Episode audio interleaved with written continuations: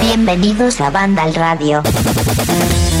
Hay un tuit que he leído hace nada, escasas horas, que decía algo así como 2021-2020 están sujetando el cubata al 2022. Yo creo que básicamente es lo que está pasando y no es para reírse porque la situación en algunos casos es grave por la guerra que se ha abierto en una parte del mundo, pero no vamos a hablar de ello, simplemente reflejarlo. Así es como arrancamos esta edición número 24 de la novena temporada de Banda Radio. ¿Cómo estáis? Saludos de José de la Fuente. Un placer, encantado, contento. Podéis poner lo que queráis ahí, todo positivo, porque cuando arrancas una edición en la que sabes lo que vas a. Yo me imagino, fíjate, ¿dónde, me voy? Ojo, ¿eh? ¿dónde me voy a la entrada? Me imagino un puesto de estos del mercado que sabes que tienes buen género y empieza a pasar gente, ¿no? Y dices, mira, mira, mira lo que tengo, mira lo que tengo. Pues es un poco lo mismo, es la misma sensación de saber que traemos, entre comillas, entendedme, buena mierda y que ahora vamos a disfrutarlo en los próximos minutos. Aviso que va a ser un programa largo porque que se viene un pedazo de análisis de Elden Ring como no hemos hecho casi con ningún otro juego, al menos en los últimos meses. Es broma, es, para, es un gancho para que, para que lo escuchéis. Pero sí que es verdad que va a ser un análisis con toda esa pasión que solo Carlos Leiva puede transmitir, que dentro de un ratito le tendremos aquí. Pero también está el resto del equipo que va a hacer que esto sea épico, como Alberto González. Muy buenas. Hola José, ¿qué tal? ¿Cómo estamos? ¿Te has fijado eh, o te has eh, puesto en la cabeza esa imagen de esta estar en el puesto del mercado y decir, pasad, pasad, que tengo buen género hoy. Exactamente, me imagino un poco, ay señora, que llevo el Horizon Zero Dawn, el Forbidden West, mm, bendito, bendito, mira, recién traído, mira Ay, el ay, ay. Ring, me lo imagino así, es verdad, es verdad. Y bueno, y la próxima semana también habrá un juego súper interesante. En fin, que estamos en una temporada buenísima, Alberto. Yo solo quiero saber cómo estás tú. Pues muy bien, disfrutando del mundo del videojuego, que no me da, no me da tiempo para abarcar tanto, y encima, entre unas cosas y otras, el, el ocio como que se te va disminuyendo y tienes que aprender un poco a, priorizar. Y no sé ahora mismo a qué meterle mano, nunca mejor dicho. ¿Te acuerdas lo de ya verás cuando pruebes el Horizon y todo lo que te estamos contando? ¿Qué? ¿Se ha traducido en algo real o cómo lo has encontrado? En algo muy real y como bien sabes te estoy mandando mensajes con el modo foto del juego que es una verdadera pasada. El juego se ve increíble. Ojo sin spoilers, ¿eh? que estamos viendo últimamente que Twitter, por ejemplo, se está llenando de imágenes de capturas que pueden contar más de lo que debieran. Bien, Alberto, gracias por estar aquí. Dani Paredes, muy buenas, hola. Muy buenas, José. Que te estábamos ya echando de menos, pero mira tú por dónde estás aquí. ¿Tú a qué le estás dando actualmente, eh, Dani? ¿A Pues qué juegas? eh, yo estoy jugando ahora mismo al Edge of Eternity. Toma. Ojo ahí, ¿eh? Toma. Nada, ni el Horizon, tú vas por tu lado y Yo tú marcas rollo. el camino. A ver, claro que, que sí. yo participé en el Kickstarter de esto y no tiene nada que ver que haya salido en Game Pass. No, nada, nada que ver, nada. Nada, nada. Nada, nada. Oye, pues bienvenido también Dani, Fran Gematas, hola. Muy buenas. Hoy vas a tener un hype cuando escuchemos, tú y yo y todos, ¿eh? cuando escuchemos a, a Carlos hablar de Elden Ring, ya verás. Mira, mira, yo normalmente me suelo tomar el, el café de los, o sea, todos los días a cosa de las dos y media o así después de comer. Hoy, para poder jugar a las 12 de la noche y no estar muerto y jugar una orilla, aunque sea antes de irme a dormir, pues me he tomado el café una orilla después para alargar el tiempo que voy a pasar despierto. Madre mía. Son trucos para aprovechar el día a día, ¿no? Y cuando llega un Bueno, ya evento tan veremos si importante. furura o no, que lo mismo estoy ahí con el mando me- me- medio roque, ¿sabes? Pero Pues sabes que te imagino y ahí con el mando al lado. Puede Bueno. ser, puede ser. Frank, bienvenido, gracias por conectarte y estar en esta edición. Rubén Mercado, hola. Muy buenas, ¿qué tal? ¿Cómo estáis? Hoy has venido a saludarnos porque querías hacerlo y has dicho sí o sí, hoy paso por este programa, ¿no? Pues sí, sí, yo también estaba medio organizándome un poco como Fran para esta noche poder echarle un poquito el diente al del ring, pero este mediodía vía descarga nasal me ha llegado mi Souls eh, particular, No. mi mujer ha dado positivo, así que tengo aquí que pasar unas cuantas misiones con tres niños en casa, la mujer confinada y yo negativo, es decir, maravilloso, es la mejor de las combinaciones, con lo que se me ha torcido. Tendré mi Souls, es mi edición exclusiva, bicho COVID incluido, edición especial que me ha mandado Bandai Namco y tendré que disfrutarlo así. Bueno, a lo mejor, mira, a lo mejor como voy a dormir en el sofá, no puedo dormir y puedo echarle un rato a la consola, ya veremos, ya veremos. Bueno, pues lo que estés, te decimos eh, adiós hasta la próxima semana y que todo vaya bien, por supuesto. Pero también sigue coexistiendo ¿no? ese problema que no lo hemos abandonado por mucha guerra que haya, eh, pues también el COVID sigue estando presente y no se ha ido. Ojalá que lo haga algún día. Pues gracias por acercarte, Rubén, tú nos vas contando hasta dónde puedes quedarte. Y Jorge Cano, hola. Hola, buenas. Vaya cómo está el mundo, ¿eh? No solo de videojuego, pero en general, ¿cómo lo ves tú? No sé, yo ahora mismo solo pienso, mi vida gira en torno a, Elden Ring. Estoy, estoy devastado además. Frívolo, te dirán algunos. Sí, claro, es que estamos aquí para hablar de videojuegos. Ya, ya. Eh, estoy devastado porque tú fíjate que llevo años esperando este juego, llevo yo que sé cuántos meses que no, no voy de viaje a ningún lado ni nada. Y justo este fin de semana no voy a estar en casa y no voy a poder jugar al Elden Ring. O sea, estoy súper jodido. Eso quiere decir que entonces al final has determinado hacer primero el Elden Ring y ya más adelante el Horizon, ¿no? Sí, sí, por supuesto, por supuesto. De hecho, estuve, claro, como no, al final hasta el lunes no voy a poder ponerme con el Elden Ring y tenía el Horizon y digo, voy a probarlo un poquillo y, lo estuve, estuve jugando un par de horas. ¿Primeras sensaciones? No sé si decirlo porque luego me ponen de hater los Nada, son primeras sensaciones, llevas muy poquito. dices, dices cosas que se salen de lo esperable, la gente se enfada. No, no, a ver, es el prólogo, no, no puedo dar ningún tipo de veredicto del juego, no he visto nada. Pero sí que tengo que decir que a mí los gráficos no me parecen para tanto. De hecho, me han decepcionado. O sea, me esperaba una cosa como deslumbrante visualmente y me parece algo que está bien, pero me parece un juego de Play 4 y ya está. Mejorado un poquito en Play 5. No se me ha decepcionado. Por ejemplo, Ratchet Clank me pareció alucinante. O sea, Ratchet Clank es en plan, está ojiplático y en plan, esto es un juego de de nueva generación y me parecía, me parecía espectacular la calidad de imagen, la nitidez de todo. Me parece un juego que visualmente me, me dejó con la boca abierta. Y me esperaba algo parecido con, con Horizon y no ha sido así para nada. Eh, al menos en, en, este inicio de juego, que sí que luego vendrá el mundo abierto y bla, bla, bla. Pero no sé, ya digo que me esperaba algo muy deslumbrante visualmente y no me he encontrado eso, la verdad. Bueno, yo creo que te faltan unas horas que avances un poquito y ya no lo dirás porque es posible que pase eso. Creo que a mí me pasó cuando estaba, había recorrido un par de horas o tres que dije, wow, lo que estoy viendo en pantalla no lo he visto en ninguna otra consola, con lo cual espero que te pase a ti, pero ya no lo dirás. Que eso de momento lo dejamos aparcado. ¿Cómo has visto la actualidad en el mundo de los videojuegos esta semana, aparte del epicentro de Elden Ring?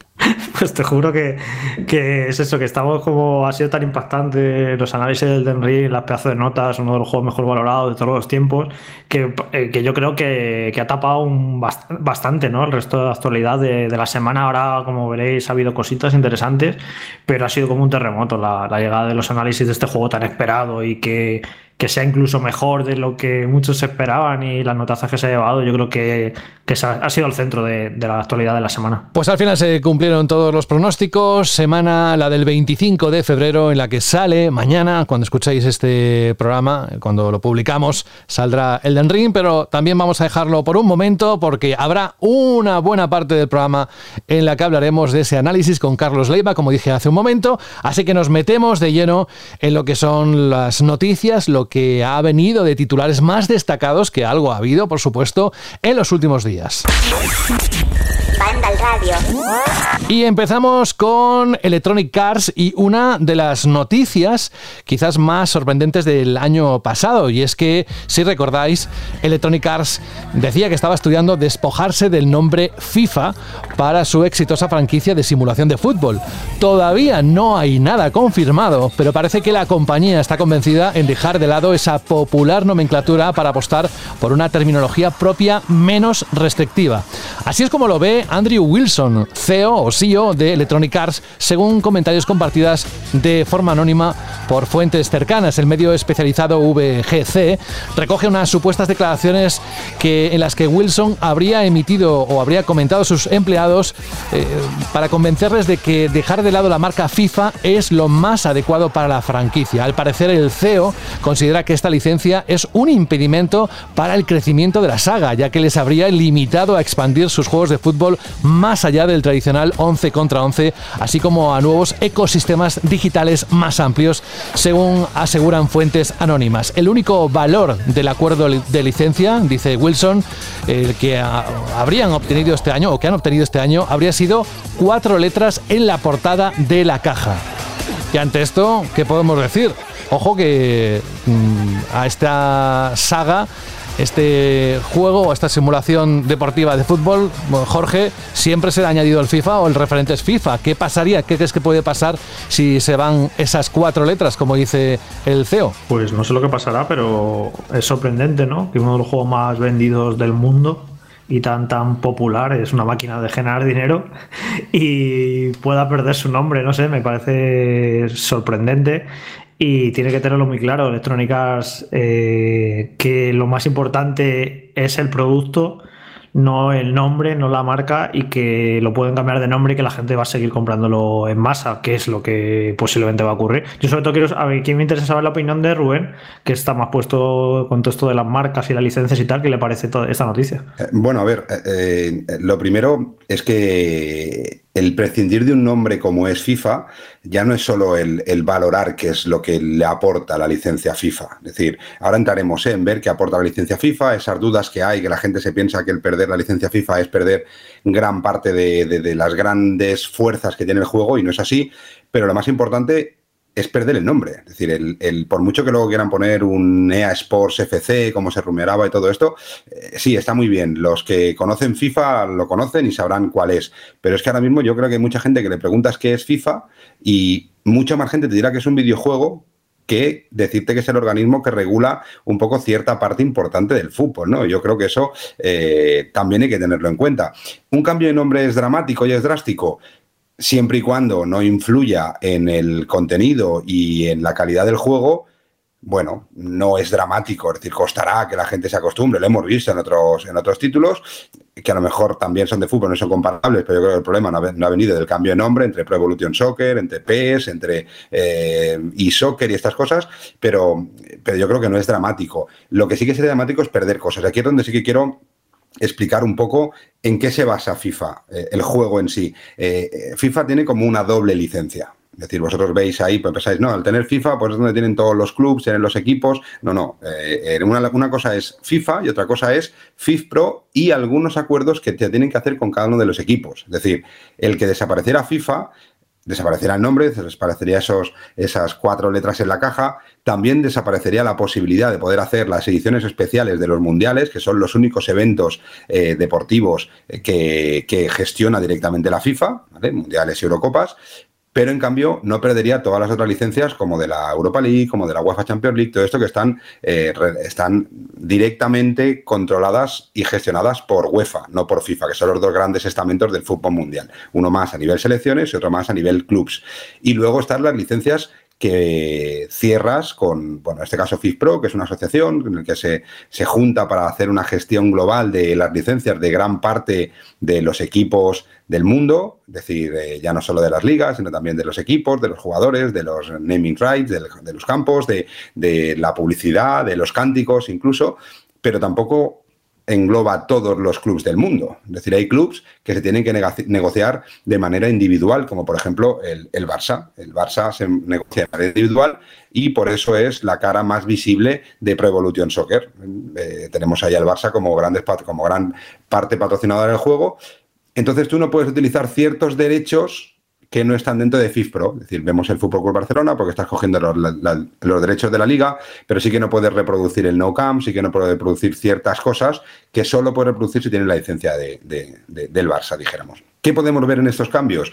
Además de esos mil millones de euros que, que, dicen que se ahorraría, que es un poco lo que FIFA pide a Electronic Arts por la utilización de su licencia, que al final lo de las licencias también es una manera muy así, decir, no, tú, tú pagas mil millones y ya haces lo que quieras. No, normalmente hay una cosa que se llama un mínimo garantizado, que en este caso es esa cifra que se está hablando, es decir, que saques o no saques mm, beneficios del título, tú pagas, en este caso, mil millones, ¿vale? Pongámoslos en una, en una licencia mucho más sencilla, ¿no? Una licencia, por ejemplo, que, que tenemos nosotros en la empresa, que es Dragon Ball. Oye, el mínimo garantizado para tener licencia de Dragon Ball en España son 30.000 euros.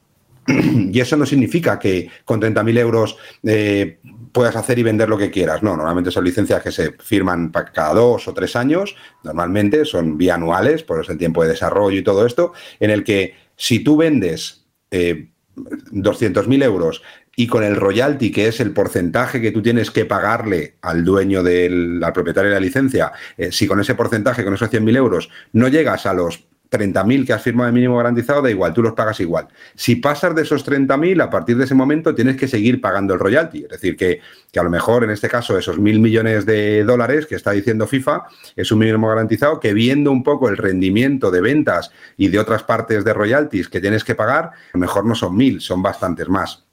Con lo que aquí hay que tener en cuenta que también el coste del juego estás pagando doble licencia. Estás pagando FIFA y estás pagando FIFA Pro, que es todos los jugadores y todas las ligas y todo esto. Yo, sinceramente, si son mil millones de dólares, si es verdad que el tener la licencia FIFA limita, por ejemplo, algo que he leído por ahí, que limitaba a que Electronic Arts pudiera tener un acuerdo con Nike, porque FIFA tiene un acuerdo con Adidas como patrocinador principal de, todo lo que es la ropa y todo lo que es el acuerdo de, de marca deportiva que los patrocina, FIFA ponga ciertas limitaciones eh, para hacer esa, esos juegos, esas eh, secciones que sean fuera del 11 contra 11, cosa que tampoco tengo muy claro, porque hemos visto con Volta que, que, sí que lo han podido hacer. El que FIFA a lo mejor intente limitar el uso que yo creo que aquí está el kit de la cuestión, el problema por el que se plantea Electronic Arts de cambiarlo. No, es no sé hasta qué punto FIFA quiere ser regulador por la gallina de los huevos de oro de, de, de, del juego, ¿no? que es ese, ese Ultimate Team y esos eh, ingresos enormes, mucho más que por la venta del juego que tiene Electronic Arts gracias a, a, ese, a ese tipo de juego, ese modelo de juego en el que vas comprando los sobres, que han cambiado el sistema y todo esto, pero sigue siendo un sistema muy, muy, muy lucrativo para Electronic Arts. Y yo creo que aquí está el punto. A lo mejor es que FIFA no quiere el participar de algo que a lo mejor ellos no ven bien, ¿no?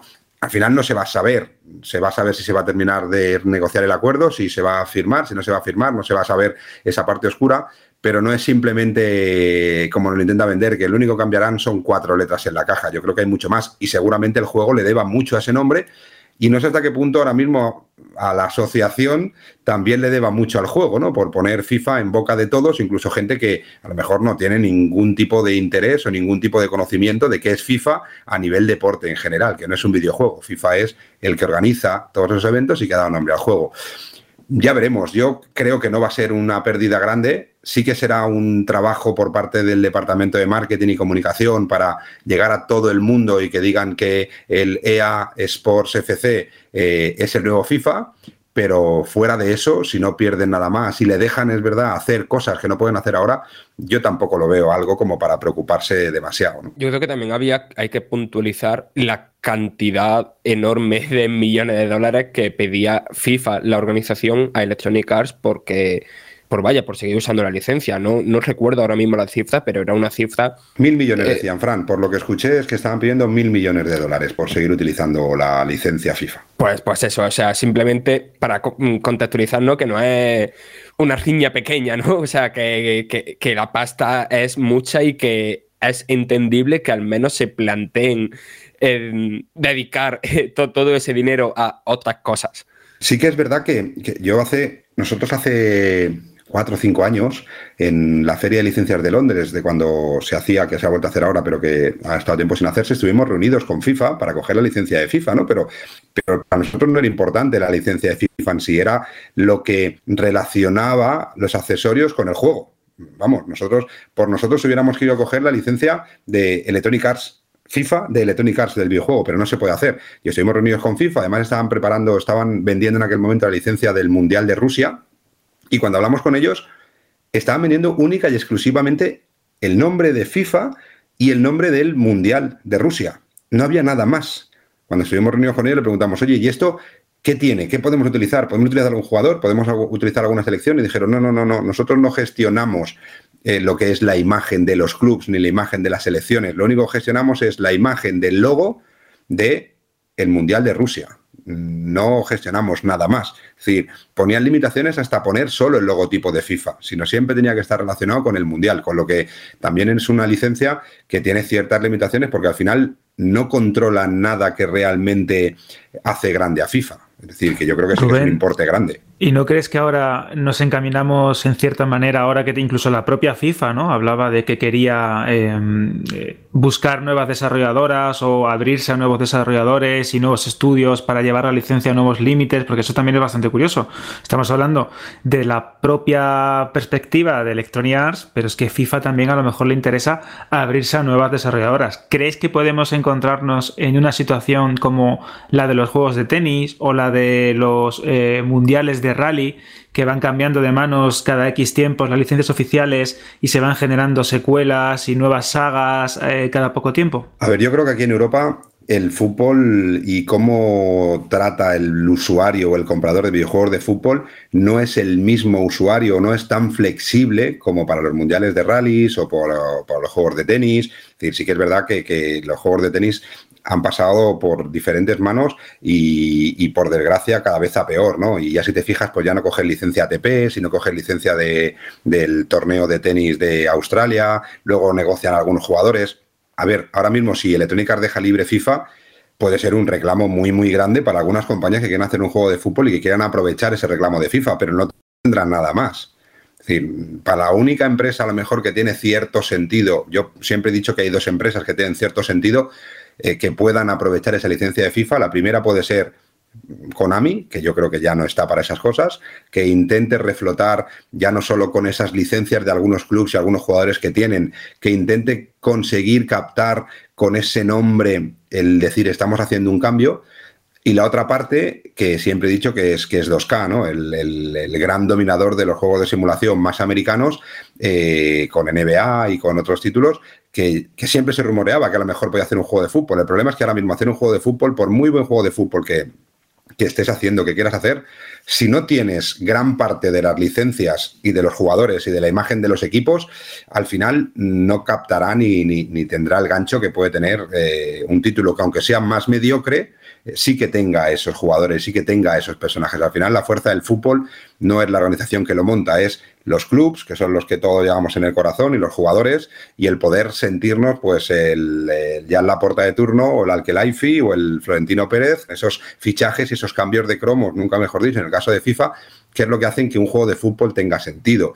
Eh, yo creo que, sinceramente, que si FIFA, eh, Cars, por la pérdida de ese nombre, como mucho vamos a ver algún juego que utilice el reclamo de FIFA, pero no sé yo, no creo que tenga la suficientemente fuerza como para que una empresa que nunca ha hecho un juego de fútbol pueda hacer un juego de fútbol que se pueda sentar bien o que pueda intentar lucharle por algunos clientes a, FIFA en estos momentos, ¿no?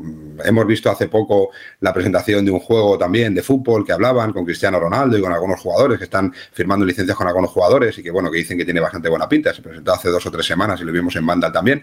Eh, pero le faltan muchas cosas. Al final, si tú tienes que escoger que el, el, que juega un juego de fútbol, dentro de que sea más o menos normal, eh, puedas llevar a tu equipo, a tu Barça, a tu Madrid, a tu Betis, a tu Sevilla, a tu Paris Saint Germain, a tu Málaga, a tu Sabadell también, algo que también ha potenciado mucho jugar con ese, esos equipos locales, ¿no? Gracias a FIFA que los puedes tener, a esas licencias o a poder jugar un juego que más o menos esté igual, que tenga muchísimo menos usuarios de inicio, que es normal, pero que volvamos a aquellos inicios que a lo mejor no eran tan importantes del International Superstar Soccer, ¿no? Donde los juegos o los equipos, todos sabíamos quiénes eran, pero no tenían ni, los nombres reales ni el nombre real de los jugadores. Yo creo que volver atrás ya no está tan permitido como el seguir avanzando. Yo lo veo complicado. ¿eh? Yo creo que la hegemonía de FIFA o Electronic Arts Sports FC tenemos para años de momento. Ya escucháis una de las noticias que tenemos hoy y que está dando de sí porque tiene muchas aristas, pero quien tiene que ahora decirnos adiós es Rubén, así que te mandamos un abrazo y la próxima semana, y si no la siguiente, pues contamos contigo, ya sabes dónde tienes ese ratito de cada semana, Rubén. Pues sí, semana que viene esperemos que más tranquilos podamos estar más parte del programa. Pues ánimo, un abrazo a tu mujer, a tu familia. Y nosotros seguimos y ahora lo hacemos con un juego que la verdad era muy esperado, es muy esperado. Seis años, ni más ni menos, han tenido que esperar los amantes de Street Fighter para conocer la próxima entrega de la saga. Seis años desde el lanzamiento de Street Fighter V, que se produjo el 16 de febrero de 2016. Un juego que tras su agitado lanzamiento y todo lo que ha evolucionado durante los últimos años, ha vuelto a marcar época dentro del género de los juegos de lucha y también en la escena competitiva de los Fighting Games. Esta semana Capcom por fin ha publicado el primer teaser trailer de Street Fighter VI, o como diría Alberto, Street Fighter 6. La próxima entrega de la saga de la que tantos rumores ha habido últimamente después de que el pasado lunes Capcom, ni más ni menos, comenzase una misteriosa cuenta atrás que estaba relacionada con esta nueva entrega. Por el momento no hay detalles sobre el juego, más allá de que Capcom ha anunciado que dará más información en verano y lo poco que hemos podido ver en este primer vídeo en el que sale un Ryu con rostro muy serio y una barba que le hace lucir más viejo y a Luke, ese luchador americano que ahora parece muy cambiado. Pero la verdad es que la polémica ha venido no solo por los músculos y por la apariencia de este tráiler, sino por también la imagen del logotipo de este Street Fighter 6.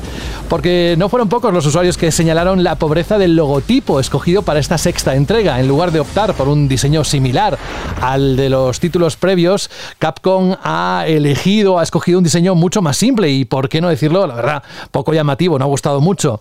Desconocemos el motivo de esta elección, pero eh, lo que ha ocurrido es que la polémica ha aumentado cuando en las últimas horas se ha comentado que, por Twitter además, que el logotipo de Street Fighter 6 podría ser una ligera adaptación de una imagen de stock de Adobe.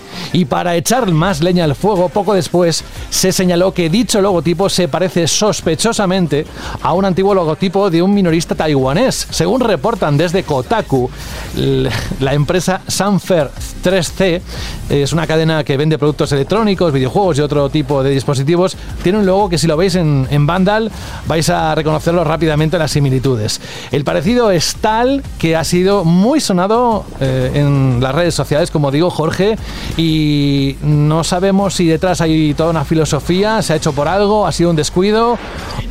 Eso es lo que se ha comentado esta semana y tendríamos que y teníamos que comentarlo, ¿no? Bueno, eh, ha sido uno de los anuncios más cómicamente accidentados que yo recuerdo por esto del logo que es de Traca, la verdad. Porque eh, lo, lo, primero fue la crítica al logo, ¿no? Porque era como en plan, qué feo es el logo. Y luego ya, claro, empezó la gente a investigar y encontró que eso, que es una imagen de stock, luego la tienda está que, que tiene un logo muy parecido, se ha hablado de todo, menos, bueno, claro, es que del juego no se puede hablar porque como no han dado detalles, no han, más allá del teaser, que, que se ve muy poco, no han dicho nada más, ni plataforma, ni detalles del juego, pues al final se ha hablado absolutamente de todo menos del propio juego. Se ha hablado hasta de el paquete de Ryu. Porque quien vea el trailer, no sé, no estamos acostumbrados, se ve a, ver en los videojuegos eh, ciertos atributos eh, de los personajes y ha sorprendido también, así que no sé, ha sido como una especie de anuncio un poco, un poco de, de cachondeo total. Y no es que la gente quiera que este juego salga mal o que o que no lo esperen, sino que, bueno, pues eh, de lo poco que ha mostrado Capcom, pues la ha liado un poco entre el logo y eso, pues ha dado un poquito, ha dado un poco de que hablar, pero en plan de, de, de reírse del juego. Ya este verano, pues lo mostrarán y tal, y a ver qué, qué pinta tiene, pero eso ha sido como un anuncio un poco accidentado por todas partes. Es que de hecho lo que comenta Jorge es verdad. Eh, se anuncia el juego, todo el mundo loco, pero no todo el mundo loco porque se anuncie un Street Fighter 6, que yo creo que ya de por sí es una gran noticia, lo que estamos hablando de una secuela de una saga de lucha que a día de hoy sigue siendo el estándar en muchos torneos, que es una licencia muy querida y que es una de las grandes fortalezas de Capcom. Es que estaba el mundo hablando del diseño de, Ryu, de que si estaba eh, hipertrofiado, de que si había seguido una dieta de pollo más esteroides, que si había gente que se estaba riendo porque llegaba a decir que este, este meme es mi preferido, ¿no? Que eh, Capcom se había equivocado y había utilizado el modo 4 tercios a la hora de mostrar el tráiler y de, por eso estaba tan, tan achatado a los personajes. Bueno, es, es un poco loco. Sí es cierto que a mí como fan de la saga me duele un poco que el diseño del logo sea tan, eh, vamos a decirlo simple y llanamente, cutre, ¿no? Sobre todo cuando estamos acostumbrados a grandes diseños, a esas influencias orientales, estilos arcade, que todo el mundo tenemos nuestro logo, ¿no? O nuestra saga preferida o su saga preferida de Street Fighter en nuestra cabeza con esos logos tan bonitos que nos pongan esto pues es un poco un paso atrás. Es que ya no solo parece lo que parece no lo que es verdaderamente una imagen de stock un poco retocada. Es que es un logo mmm, sin personalidad ninguna y como comentaba una cuenta bastante conocida en Twitter eh, parece el típico logotipo de una empresa de paintball de Minnesota no no tiene personalidad alguna. Así que vamos a ver cómo sale. Yo sé de buena tinta que los aficionados a la lucha están deseando una buena entrega. Esperemos también que salga de lanzamiento mucho mejor de lo que ya salió la quinta parte, porque aquello fue un desastre con problemas de conexión, eh, falta de contenido, de modos, que es verdad que Capcom fue arreglando poco a poco, ¿no? Con el paso de los años, con DLC, con revisiones del juego base, con un apoyo mucho más eh, continuado de lo que se creía. Así que bueno, vamos a ver cómo sale la cosa, pero de momento el anuncio ha sido bastante pocho. Y es una pena, Alberto, porque el lanzamiento de Street Fighter V fue tal desastre. Además, no un desastre eh, en un momento dado que al mes ya no lo era, sino que se prolongó mucho en el tiempo. Muchos meses, falto de contenido, eh, la liaron con el sistema de, de bloqueo de personajes, problemas online, los problemas de conexión duraron años hasta que lo han arreglado. O sea, ha sido una pena todo lo que ocurrió con ese juego porque ha manchado la imagen que se tiene de él cuando realmente como juego te pones a jugar a Street Fighter V y a mí me parece una auténtica pasada me parece el mejor juego de lucha, vamos, de, los últimos años. yo que no soy muy experto en el género, que a lo mejor me está escuchando otro experto en el género y dice, no, pues es mejor tal juego porque es más técnico, tal. Mm, Street Fighter, mm, sin saber jugar o tal, llegas, te pones a jugar un rato, a echarte unas partidas y me parece una auténtica gozada como juego de lucha. Así que espero que el 6 mantenga lo bueno del 5 y que salga de lanzamiento pues con un plantel de personajes muy bueno, con buenos modos multijugador y para un jugador, que todo sea redondito y que, y que llegue a, nosotros de pie, no como el 5 que llegó muy mal y, a base de remiendos pues han conseguido que sea un, buen un gran juego, pero el tema es que su imagen ha quedado muy manchada y también fue exclusivo de PlayStation 4 y de PC y no salió otras plataformas. Yo espero que este sea multiplataforma para que sea todavía más popular y exitoso, así que a ver qué ocurre. A ver, yo espero que salga bien porque no sé, Street Fighter 4 como que consiguió volver a poner el género de la lucha 2D en el, en el mainstream, ¿no? Y, todo ese gran público, o sea, que, evidentemente no es la misma cantidad de público que un Call of Duty, pero a Street Fighter 4 había muchísima gente jugando que no era habitual a los juegos de lucha. Y el fracaso, entre millones de comillas, de, de Street Fighter 5 como que ha vuelto a hacer que el género de la lucha no sea tan nicho como era antes de Street Fighter 4, pero sí es más nicho que en aquella época de, de eso, de Street Fighter 4, vaya, y de las entregas posteriores. Y después, eh, cuando se mostró por primera vez Street Fighter 5, también hubo mm, críticas al diseño de los personajes y tal, y después ya con el paso del tiempo se ve que, que no sé, son personajes que, que, molan. Lo que pasa es que. Mm, y, con, y, con, el Street Fighter 4 también pasó, ahora que me acuerdo. Sí, con los famosos bordes, ¿te acuerdas? Aquello sí, sí, muchísimo, muchísimo. Claro, y no sé, que es verdad que, que, choca, ¿no? Pero me parece guay, ¿no? Que, que vayan innovando ¿no? en, en, su estilo visual de, para la sucesiva entrega de, de Street Fighter, que es algo que, que es complicado de hacer, lo primero, y después que eso, que, con el paso del tiempo al final el, ojo se va haciendo y, al final eh, se, aprecia. Y lo del logo, a mí me da una sensación, o sea, más, allá de que de todo esto de que parezca un, logo sacado de Adobe Stock, tal, no sé qué, no sé cuánto, pero la intención del logo de. Me, me parece el logo de eSport. ¿Sabes? Y, y, eso me da como miedito, ¿no? Como decía, en plan de eh, vamos a tope por los eSports y es lo único que no importa. No, sé si vosotros tenéis esa sensación, pero a mí llevas, me parece... Llevas mucha razón, Fran. De hecho, es que pensándolo bien, ahora que lo estabas comentando, es el típico logo de un club de eSports y de vamos a intentar convertir Street Fighter 6 en un juego como servicio duradero y que sea la plataforma en la que crecer durante los próximos años en los juegos de lucha. La típica frase corporativa, ¿no? Que suelen decir cuando quieren defender un juego como servicio. Y no te extraña que vayan por ahí porque la obsesión de Capcom es esa, ser un estándar en los juegos de lucha. Eh, Street Fighter V entre comillas, podríamos decir que lo es, en Evo, en otros campeonatos, y tiene pinta de que esta sexta entrega vaya por, por, ese, por esos derroteros. Totalmente de acuerdo, ¿eh? o sea, es que de hecho, si os fijáis, el logo ya no solo es que parezca que apunta hacia los sports, es que también se parece a cualquiera de estos mm, jaleos que están habiendo con criptomonedas y demás. No sé si os, os lo parece también, pero a mí me suena mucho a token criptomonedas, a historias de estas que no pintan nada bien. O sea, ya no solo es que parezca que haya como mucha dejadez en este logo, que se lo hayan sacado de la nada, o que la imagen del teaser esté como muy lejos de lo que nos tienen acostumbrado. Pero es que eh, a mí me da muy mala espina, no sé. Sí que es cierto que tiene un rollo NFT chungo, ¿eh? Exacto, exacto. Es que, es que no pinta nada bien esto, ¿eh? Ahora que se ha metido Konami, que se ha sacado un montón de pasta con eso, el resto se están tirando como un poco para atrás, pero Capcom también es clásica en meternos DLCs por un tubo. Y a lo mejor se están metiendo aquí también, ¿sabes? No sé, lleva Capcom lleva una racha bastante buena de juego, lo hemos destacado muchas veces en el programa con Monster Hunter World, eh, del Minecraft 5, Resident Evil 2 Remake. No sé, yo creo que están haciendo las cosas medianamente bien, yo creo que hay motivos para confiar.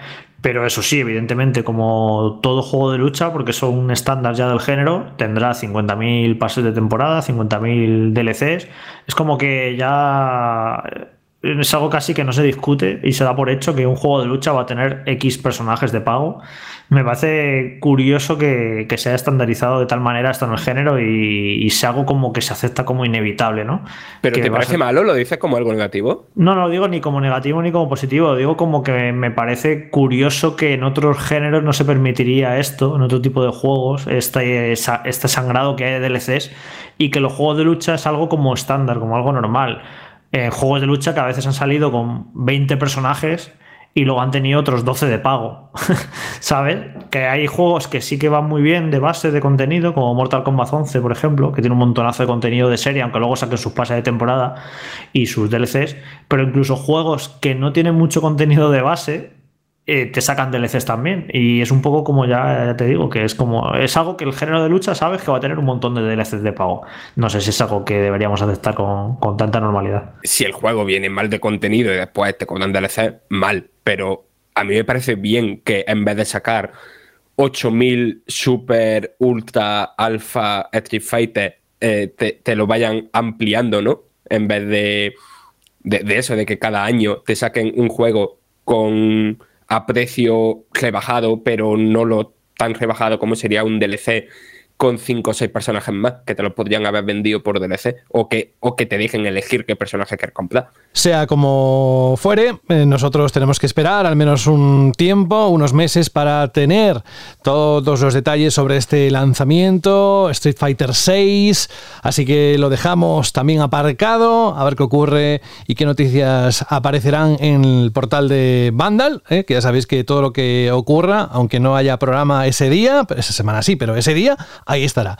Así que no dejéis de hacerlo. Y otro de los grandes pesos pesados de las sagas de los videojuegos es Call of Duty. Y sabemos que Activision y su entrega anual de esta saga de Call of Duty lleva siendo todo un clásico de la industria desde el año 2003, en el que publicaron Call of Duty y que desde entonces comenzaron a ofrecernos un título al año, dejándonos disfrutar de entregas que han marcado la historia del videojuego como Call of Duty Modern Warfare y otras que han tenido muchos menos impactos, como la más reciente Vanguard.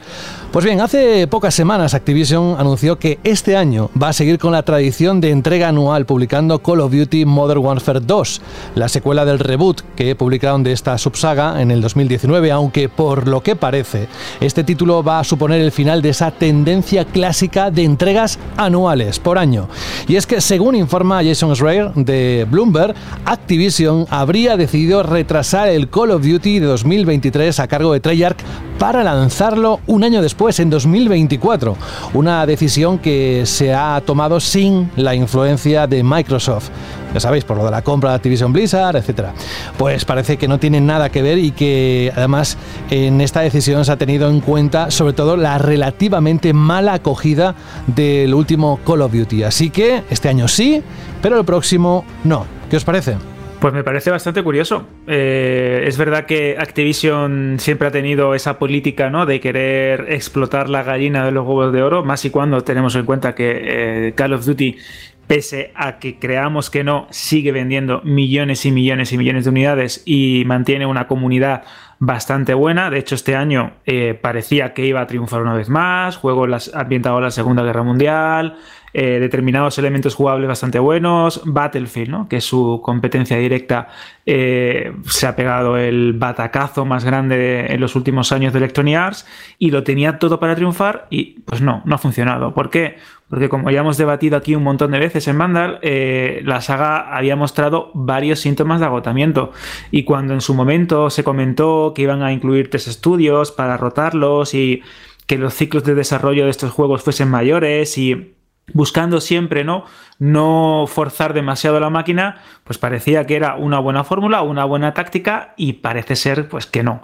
De todas formas, eh, hay también que poner un poco en, contexto las declaraciones, sabemos que el año que viene pues no habrá Call of Duty, pero quieren fortalecer, por ejemplo, eh, Warzone, quieren fortalecer todos esos modos eh, free to play que están dando muchísima, muchísimo dinero y muchísima fama al juego, porque es verdad que Vanguard no funciona demasiado bien, pero Warzone desde su, lanzamiento en 2020 se ha convertido en ese eje social, en ese hub social como Fortnite, en, el que todo el mundo, ¿no? estos aficionados de Call of Duty se conectan para jugar, pegar tiros y disfrutar de esa jugabilidad tan característica de la saga, ¿no? Y es un juego como servicio, va evolucionando cada cierto tiempo, va cambiando los mapas y han encontrado un buen equilibrio.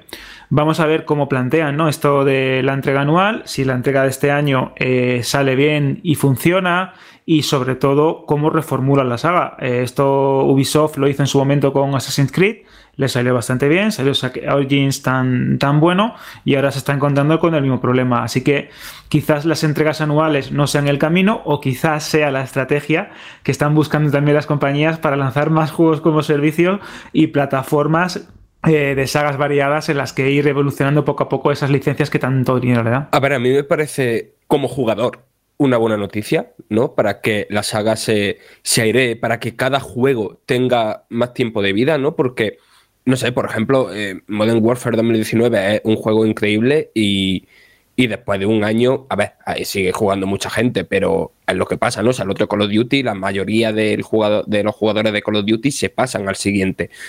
Y no sé, me parece una buena cosa, ¿no? Que, que vaya a haber un Call of Duty que, que se mantenga durante más tiempo. Y no sé, por ejemplo, este, el Call of Duty que viene este 2022 eh, se anticipa como algo tocho. Sabemos que va a ser una secuela de, directa del de 2019, que va a estrenar un nuevo motor, que viene de parte de Infinity Ward.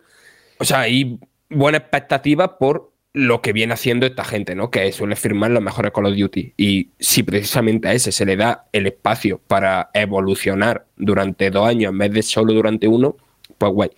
Pero, me, pero más allá de como jugador y prestando atención a la industria en general, y ojalá Rubén estuviera aquí para comentar esto en más profundidad, me pareció muy curioso lo que, lo que decían mucha gente por, Twitter, foros y tal, de gente, de la industria, ¿no? De, de, estudios de analistas del mercado y tal y cual, que vale, que este, este Call of Duty Vanguard del año pasado ha sido un fracaso dentro de lo que es Call of Duty, pero por ejemplo en Estados Unidos eh, siguió siendo el juego más vendido del año y en un mogollón de territorios ha sido el juego más vendido del año. en, Reino Unido el segundo, creo. Claro, claro, claro. O sea, que ha vendido menos, pero sigue siendo el más vendido. Eh, hay muchísimas tiendas que el mes que sale Call of Duty es como el mes que, le da la subsistencia durante varios meses. ¿Qué, ¿Qué, va a pasar para todas esas tiendas, para los pequeños, para los distribuidores y tal, cuando un año no salga Call of Duty?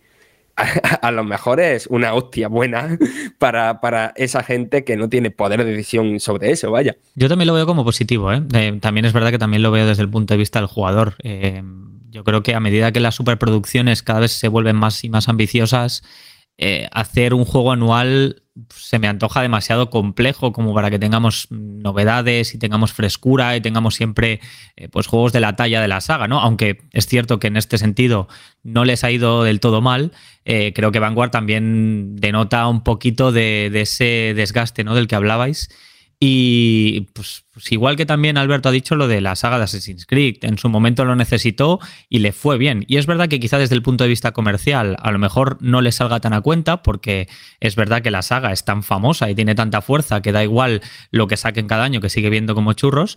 Em, pero desde el punto de vista del jugador tener más tiempo de desarrollo mm, solo puede traer cosas buenas, desde mm, tanto el hecho de que salga mucho más pulido, como que tengamos más contenido o como que ese contenido sea de mucha más calidad.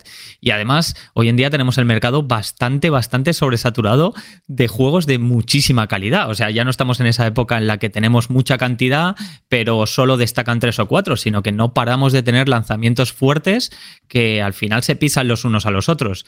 Entonces yo creo que cuanto más distanciados estén y mejor salgan este tipo de títulos eh, mejor desde el punto de vista del jugador. Gracias equipo por las opiniones. Vamos con la última noticia que conforma el bloque de actualidad de hoy en cuanto a los videojuegos y es que Sony parece ser que ha aprendido mm, bastante de todo lo que ocurrió con el lanzamiento de PlayStation VR y ha sorprendido al mundo con otro de esos anuncios sorpresa a los que nos tiene ya acostumbrados publicando sin previo aviso las primeras imágenes oficiales de PlayStation VR 2 el nuevo casco de realidad virtual. Y vaya que se ha aprendido, porque hay unas cuantas similitudes, pero parece ser que los cambios le han sentado muy bien. A ver si luego, dentro de unos segundos, me ayuda a repasar las especificaciones técnicas, pues a Fran mismo, por ejemplo, a ver si me ayuda. Yo os voy contando que Hideaki Nishino, el vicepresidente senior de PlayStation, ha sido el encargado esta semana de ser el maestro de ceremonias de esta publicación, en la que además de las primeras imágenes, se nos han ofrecido algunos detalles interesantes sobre el diseño y los motivos que han llevado a PlayStation a escoger, por ejemplo, la forma del casco, que es a su manera similar a la del nuevo mando PSVR 2 Sense, adoptando un aspecto de orbe circular que representa la vista de 360 grados de los jugadores en la realidad virtual. Eso sí, por el momento Sony no ha dicho nada sobre una posible fecha de lanzamiento de este PlayStation VR 2, aunque ha confirmado que los kits de desarrollo ya están en manos de los creadores de videojuegos y nos invitan a esperar a las futuras noticias de este accesorio. Si queréis saber más sobre PlayStation VR 2, en Vandal, aparte de esta noticia, las imágenes, etcétera, hay un reportaje interesantísimo donde se repasa toda la información de la realidad virtual de PlayStation 5 y ahora sí, aquí mi escudero en lo técnico, Fran, ¿qué es lo que te ha sorprendido de este PlayStation VR 2 en cuanto a eso, a lo que trae por dentro? Por fuera ya lo hemos dicho más o menos, que lo puedes comentar, pero ¿qué te ha gustado de lo que se ha dicho que va a llevar? A ver, eh, por fuera creo que también hay que hablar de varias cositas que han aclarado, ¿no? Eh, por ejemplo, el tema de que el sistema de diadema ajustable de la PlayStation VR primera se mantiene aquí, o sea, evoluciona, pero es más o menos el, mismo sistema, que el conector de los auriculares lo han puesto en un sitio similar al del primer casco de, realidad virtual de Sony, que me parece bastante más cómodo en eso en concreto que, que otros cascos, que va a tener un detallito tonto, pero creo que está guay Igual que el mando DualSense, ¿no? Tiene todo esta superficie rugosa que si te fijas muy bien son los símbolos, ¿no? De, PlayStation, ¿no? los cuadraditos, pues va, a estar igual en PlayStation VR 2. A pesar de que eh, esto tiene ese motor de respuesta áptica para la cabeza, ¿no? Eh, han conseguido reducir el peso y después que incluye una rejilla de, ventilación en la parte superior. Esto es muy importante, ¿eh, Fran? Porque en el primero tela, ¿eh? Claro, es que yo nunca he llegado, o sea, he probado PlayStation VR, pero no lo suficiente como para que me pasara esto que comentan, que es que se ve que con sesiones de juego largas se empañaban las lentes. Sí, y sobre todo cuando decía. Vale, pues e, esas rejillas eh, evitará, evitará ese problema. Que, que, yo no sabía que era un problema que existía. Y, que vaya, que han estado probando el dispositivo con, eh, con una multitud de cabezas, vaya, básicamente. y después por dentro lo que ya comentamos hace unos días, o sea, no han dado mm, más información en ese sentido, pero vaya, lo que os dijimos, os dijimos que el panel de 120 Hz, 4K, OLED, sensor de movimiento en 6 ejes, eh, lo de la respuesta áptica para la cabeza que he comentado hace un momento.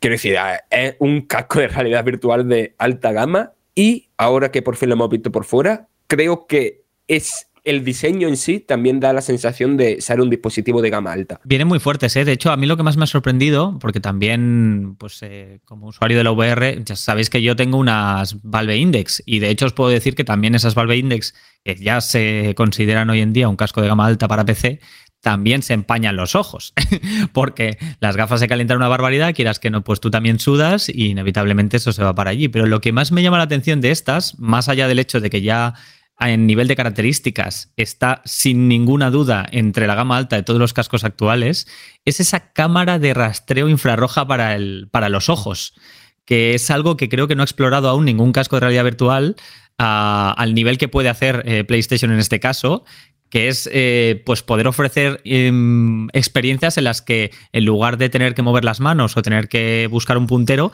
que sean nuestros propios ojos los que se muevan y los que seleccionen cosas. Creo que aquí puede haber también pues como un elemento más de interacción con el entorno que no se ha explorado en la VR y que me parece bastante interesante de explorar.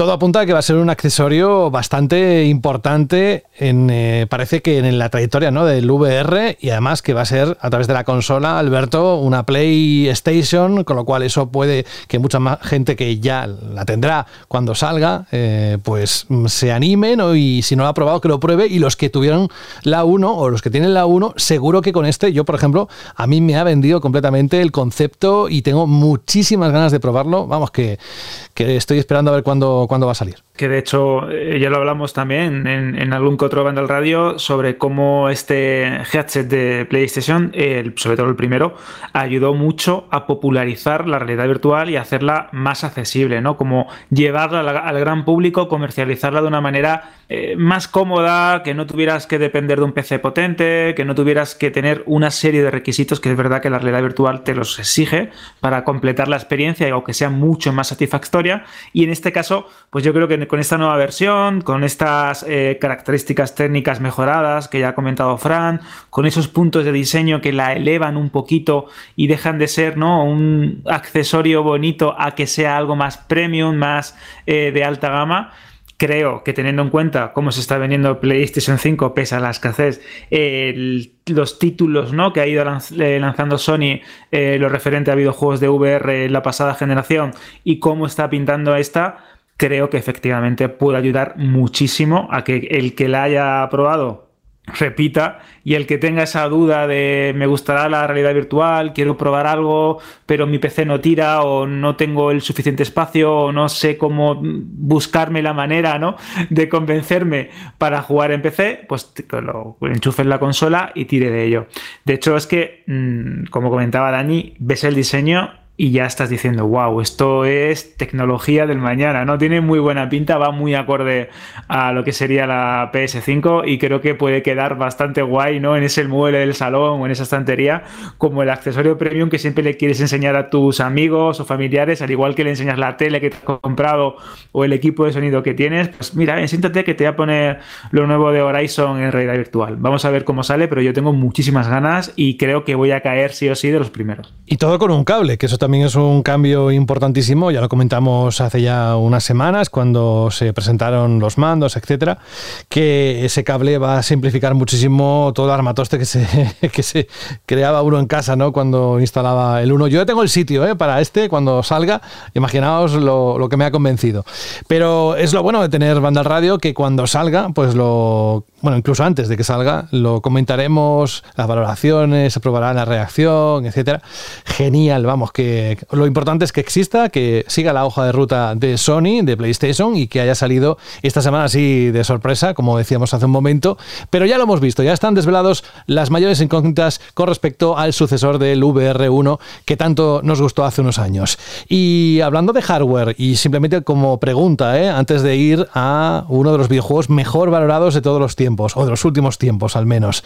Jorge, ¿qué pasa con la Steam Deck? Mm, ¿Pronto tendremos noticias? ¿Se sabe algo? Pues sí, está al caer Justin Deck. Nosotros no la tenemos, así que nosotros no saldremos con análisis. Y sí que tenemos comprada alguna eh, de la primera jornada, así que la recibiremos muy pronto.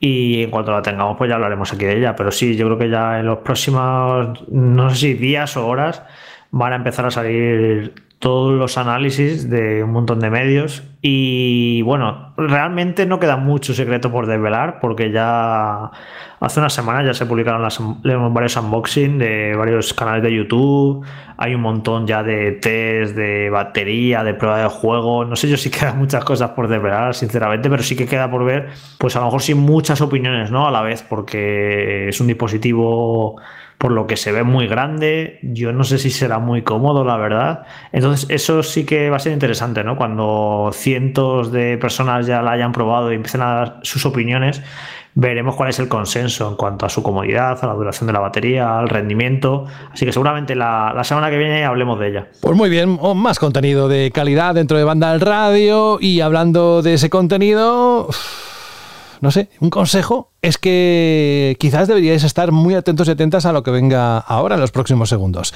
Digo yo, ¿eh? Has encontrado Vandal Radio. Si nos seguís desde hace tiempo, sabéis que una de las pasiones de Vandal Radio es poneros al día, no solo de videojuegos, a veces de cine, pero últimamente también nos hemos parado en los audiolibros. Y es que la ocasión lo merece, porque por fin llega a Audible The Sandman, segundo acto como imagináis, es la segunda entrega de la ficción sonora de The Sandman, adaptación para audio de la serie de cómics creada por Neil Gaiman para DC. En esta ocasión, los fans de The Sandman acompañarán a Morfeo a través de la historia en la antigua Roma, Bagdad del siglo VIII, Revolución Francesa y mucho más allá. Inquieto, de una manera que le resultaría casi imposible de expresar. Destino regresa a su fortaleza, a la cripta que hay debajo de su jardín. Esta nueva entrega vuelve a estar encabezada por un elenco de más de 70 grandes voces, como Carlos Bardem, el narrador principal, Carlos Di Blasi como Morfeo y Mina El Hamani, que presta su voz a Muerte, uno de los personajes más queridos por los fans de la obra. Además, en este segundo acto conoceremos a nuevos personajes como Wanda, interpretado por Samantha Hudson, o a los fantásticos Israel Elejalde y Octavi Pujadas como Destino y Susano. Nada comienza en este lugar está mucho más allá de principios y finales, damas grises. ¿Ah, sí? Todo tiene que empezar en alguna parte. Y este es un lugar tan bueno como otro cualquiera. ¡Guau, guau! ¿Cómo suena, eh? ¿Cómo suena? Pues bien, The Sandman segundo acto está disponible ya en exclusiva en Audible y lo deja precisamente donde finalizó la primera entrega, que fue, atención, la ficción sonora más escuchada en Audible en 2021. No te lo puedes perder. Sumérgete en el fantástico mundo de The Sandman y disfruta de miles de audiolibros y podcasts exclusivos en audible.es. Pruébalo gratis 30 días o 3 meses si eres miembro de Amazon Prime. Ah, ¿que quieres que sigamos contándote cosas que te gustan? Pues nada, nada, sube el volumen, que para eso estamos.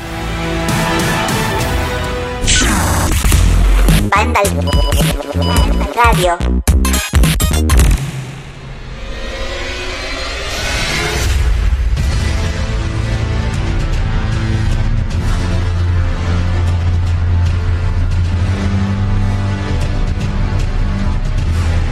No sé cómo expresarlo, estoy como hasta nervioso. Y fijaos que yo solo me he pasado el Demon Souls y tenía muchas ganas de que saliera el Elden Ring. Bueno, pues estoy nervioso y además más aún después de leer el análisis de Carlos en la página web de Carlos Leiva. Atención a lo que dice, nada más comenzar el análisis. From Software lo vuelve a hacer y firma un clásico instantáneo al que podemos catalogar desde ya como uno de los mejores videojuegos de todos los tiempos. Y además eso lo acompaña con una nota que es un 10, la máxima nota, máxima puntuación que le puede poner a un juego. Carlos, estos son palabras mayores, pero claro, también te diría, esto es un juego mayor, ¿no? Y eso que vienes comentándonoslo desde hace ya a unos cuantos días. Pero tela, ¿eh? Hay análisis, hay videoanálisis. Y a ti te ha dejado exhausto, ¿no? El pasar por todo ese mundo. Sí, bueno, el más exhausto por haber pasado por ese mundo es por haberlo pasado en el tiempo que he tenido que pasarlo, ¿no? Pero. Eh, sí, la verdad es que yo creo que la anécdota aquí está en que la primera vez que probé la beta me gustó mucho, pero me dejó así como un poco de.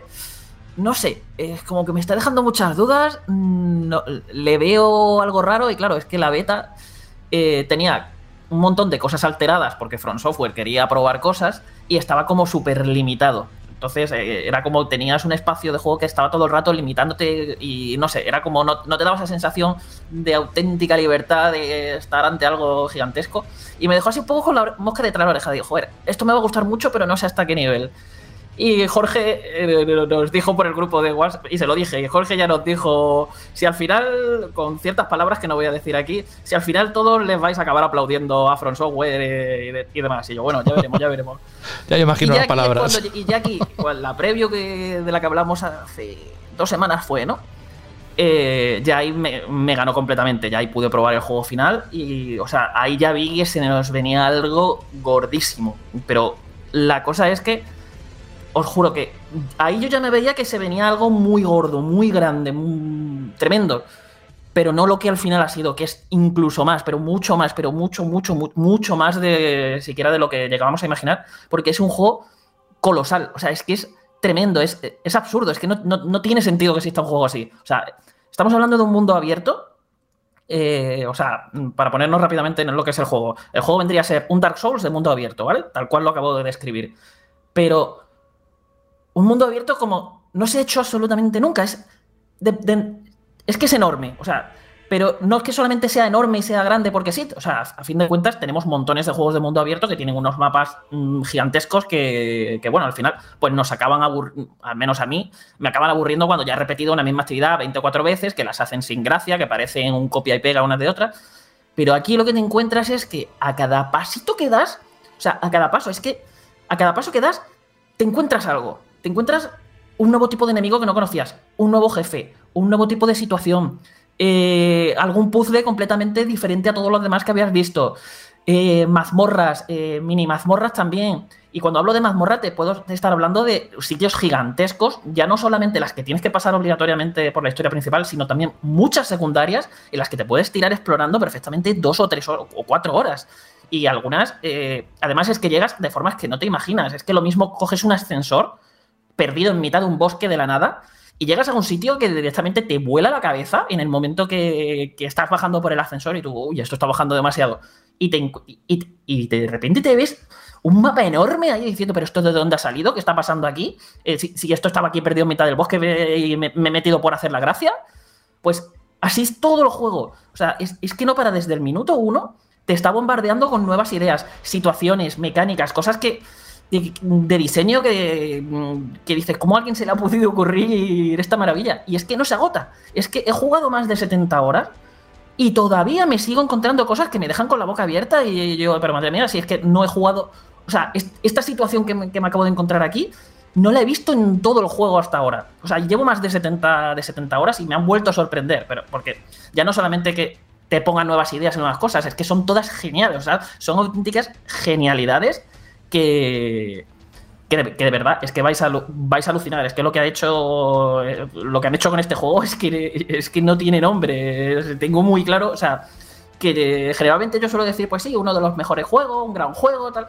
Pero que, o sea, es que he tenido tan claro en el titular de que esto es una de las mejores cosas que he jugado en toda mi vida, por no decir la mejor, que. Ojo, que ¿eh? Es que tampoco lo dices a la ligera. Yo recuerdo que hace la última vez que hablaste de, de Elden Ring, eh, los comentarios, se inundaron los comentarios de iVox diciendo, madre mía, Carlos, no tenía grandes expectativas y me lo has vendido tantísimo. De hecho, incluso el propio Jorge, cuando acabamos el programa, decía que después de escuchar a Carlos, ya no sé qué hacer con el Horizon, si empezar o esperar a que salga el Elden Ring. Mira, vamos a hacer una cosa, porque ya nos has hablado largo y tendido y, y me recuerdo que eso, que te perdiste en un bosque, luego acabaste en una gruta o lo que sea, y que te flipó todo lo que, lo que encontraste. Si te parece, hoy vamos a hacerlo un poquito distinto, porque la redacción tiene un montón de preguntas que hacerte sobre este imprescindible, como tú lo llamas, que nadie debería perderse. Y voy a hacer yo la primera, si os parece, que es alguien que está esperando con muchas ganas este juego. Evidentemente queda claro que no le va a quedar decepcionado, pero ¿y si no ha jugado nunca a la saga Souls? Este como primero le daría una oportunidad alguien lo entendería. Imagínate, eh, ponte eh, por un momento, eh, desde ese punto de vista, Carlos, alguien que no ha jugado nunca a una obra de, de Souls y se mete con Elden Ring, por error o por lo que sea, porque le apetece. ¿Qué le dirías? Pues mira, yo creo que es de los mejores juegos para iniciarse en From Software porque te diría que es el, que, el juego de From Software en el que más he muerto, ¿vale? O sea, es un juego muy difícil, pero también es de los más accesibles que... O sea, es el- con diferencia es el más accesible que hay. ¿Por qué? Porque cuando tú jugabas un Dark Souls, por ejemplo, aunque hay varios caminos, se bifurcan y tal, las rutas por las que tienes que tirar están, están más o menos prefijadas. No dejan de ser unos caminos que hay en los que tienes que llegar hasta el jefe de turno, derrotar al jefe. Cuando derrotes al jefe, puedes pasar al siguiente, a la siguiente sección, a la siguiente zona o lo que te toque. Aquí no, esto es un juego de mundo abierto que te da una libertad brutal desde el minuto uno. O sea, brutal de sales al, al mundo exterior y alguien te dice, mira, ¿ves un castillo que hay ahí en lo alto? pues tira para allá así eso. Y tú dices, pues ya si eso tiraré, me voy, pero yo me voy a donde yo quiera. ¿Qué pasa? Que con este diseño, si tú te vas a un sitio y en ese sitio te revientan, te destrozan ya sea porque o falta de habilidad, o falta de equipo, o falta de nivel, lo que sea. Te, han dado para el pelo y esa parte te está pareciendo muy difícil. Pues coges, pues ya volveré luego. Te vas, echas para atrás y te vas a explorar porque vas a tener millones de sitios más a los que ir. Te vas a- y, algo más o menos asequible para ti siempre te vas a encontrar. Y al encontrarte cosas más o menos asequibles para ti, que generalmente vas a encontrar nuevas armas, nuevas armaduras, vas a conseguir experiencia y vas a poder subir de nivel. Entonces, te vas como preparando sin centrarte en, oye, me voy a un sitio y me pongo aquí a matar bichos sin parar para conseguir mucha experiencia y subir muchos niveles, ¿no? Porque simplemente explorando ya vas a, ya vas a seguir mejorando, mm, vas a subir más de... Y cuando te quieras dar cuenta dirás, oye, pues ese sitio en el que me han reventado, voy a volver y me lo voy a... Y me lo voy a pasar esta vez. Y vuelves y probablemente eh, tendrás muchas mejores cosas y... Y no, y no te dará, vamos, yo creo que no te va a dar grandes problemas. Además, también se ha añadido una nueva mecánica que son las invocaciones, que son unos espíritus que tú puedes llamar para que te ayuden en ciertas zonas. O sea, el sitio en el que puedes invocar estos espíritus eh, son muy concretos. Generalmente, donde hay un jefe, suele haber un espíritu que. O sea, un espíritu puede- suele ser una zona de invocación para que tú llames a tus espíritus y te ayuden. Generalmente, cuando tú jugabas un Souls, eh, tú te enfrentabas al enemigo a solas. Entonces, el enemigo siempre estaba yendo a por ti, fijándose, a menos que usaras el multijugador, claro. Pero si jugabas tú solo, a menos que en jefes concretos que a lo mejor sí podías invocar a algún NPC para que te ayudara, eh, era tú contra el jefe y ese jefe sin darte tregua y todo el rato intentando zurrarte. Entonces, aquí, ¿qué pasa? Tienes un montón de invocaciones eh, diferentes, cada una con sus diferentes utilidades, una más enfocada en daño, otra en, distraer al enemigo, que te da como cierto respiro de, joder, tengo un jefe aquí que no para de atosigarme, pero aparece, eh, como está mi invocación por ahí, lo mismo el jefe se da la vuelta para zurrarle a la invocación y me da a mí ese segundo que necesito para curarme o para, o para atacar con, con cierta seguridad. Que esto puede pensar que rompe el juego, pero no, o sea, ayudan, ayudan mucho, eso es innegable. Pero es que el propio juego eh, tiene muchos jefes que están diseñados con, con la mentalidad de que, o sea, sabiendo que es una mecánica de juego que está ahí y que la gente la va a usar. Entonces, os encontraréis bastantes jefes que a lo mejor invocáis a invocación que sea y, de, y en unas cuantas tortas se, se la carga o la invocación no consigue hacer mucho daño o da igual que esté ahí la invocación porque aunque se vaya para ella, el jefe está pegando unos ataques tan amplios que ocupan tantísimo que aunque tú vayas por la espalda para aprovechar ese momento, te va a dar a ti también daño como no tengas cuidado. Y de hecho, para equilibrar las cosas, os aviso, aquí los jefes matan de uno o dos golpes. O sea, matan con muchísima facilidad. Subir, subir, subir vitalidad, o sea, la vais a necesitar porque quitan muchísima vida. Ya, eh, ya os digo, no sé, es como una forma que ha encontrado From Software de, digamos, equilibrar la experiencia para que a lo mejor si llegas ya con mucho nivel a una zona a una zona que deberías de haber visitado antes o que es más baja, aún así puedas tener problemas porque eh, el jefe se puede dar la vuelta pegarte un combo y ahí te has quedado. Entonces, es una mecánica interesante que la puede usar cualquiera, quien quiera, o sea, es, opcional, pero está ahí. Y de hecho, una de las grandes recompensas y de- que tiene el juego es buscarlas. Hay montones de invocaciones por todo el juego y, el, y, y son como grandes, eh, son como recompensas que están repartidas por todos lados. Por a lo mejor al finalizar una mazmorra, al rematar a un jefe bastante chungo y, y cositas así. Entonces, eh, tienes como ese, incentivo. Pero a su vez, si quieres usar las. A, su vez, tiene limitaciones. O sea, es que el juego siempre está buscando. O sea, está tan bien diseñado que siempre se- eh, está equilibrando sobre sí mismo. No sé. han hecho magia. Con estas cosas han hecho magia. Porque, claro, si tú quieres usar las invocaciones, las invocaciones gastan puntos de magia. Entonces, Si usas las invocaciones, tu frasco de. Bueno, vamos a llamarlo frasco de estos para que nos entendáis los que jugáis a Dark Souls. Tu frasco de, de de pociones, tú lo puedes dividir las cargas que tienes. Si tienes a lo mejor cinco cargas, pues tú puedes dividirlas entre las pociones que te curan y las pociones que te recuperan maná. Entonces, a lo mejor ya, si estás usando invocaciones, pero eres, digamos, un mago, tú vas a querer usar hechizos y los hechizos pues gastan también puntos de magia. O si tienes un arma bastante chula que haga habilidades de arma potentes que también consuman eh, puntos de magia, pues oye, al final alguna que otra, algún que otro frasco que a lo mejor te podrías haber desviado a tener más pociones de salud para curarte, para curarte más, eh, lo vas a tener que desviar a, a maná. Es más, si las invocaciones más gordas, las mejores, eh, requieren muchísimos puntos de, de magia. ¿Esto qué, quiere decir? Que si las queréis invocar, vais a tener que subiros el atributo de mente o buscaros formas de aumentar vuestro límite de puntos de magia o no las vais a poder sacar. Entonces, ¿qué pasa? Que ya estás condicionando tu el desarrollo de tu personaje a unos atributos que a lo mejor no siempre te van a ir bien y van a hacer que te cueste más cuando, vaya, cuando estés explorando. eh, momentos en los que la mayoría de veces no vas a poder sacar una invocación. Es más, hay jefes que no te dejan sacar invocación y a los que los vais a tener que enfrentar en unos contra unos clásicos y sin multijugador, de hecho, en, esta, eh, en ellos. Entonces, ah, claro, si has tirado por ahí, lo mismo te has mm, estropeado un poquito el personaje para ese tipo de retos. Ya os digo, el juego siempre se está reequilibrando y, es una pasada como está diseñado y al final, pues nada, son muchas más opciones las que tenéis para afrontar el reto que ofrece. Yo te iba a preguntar, Carlos, sobre el mundo y la densidad del mundo en sí. O sea, yo he jugado Demons, Bloodborne y Sekiro y indudablemente para mí el que más me ha gustado de todos es Bloodborne por la ciudad, básicamente, ¿no? Porque es un entorno con que es prácticamente el, protagonista del juego, ¿no?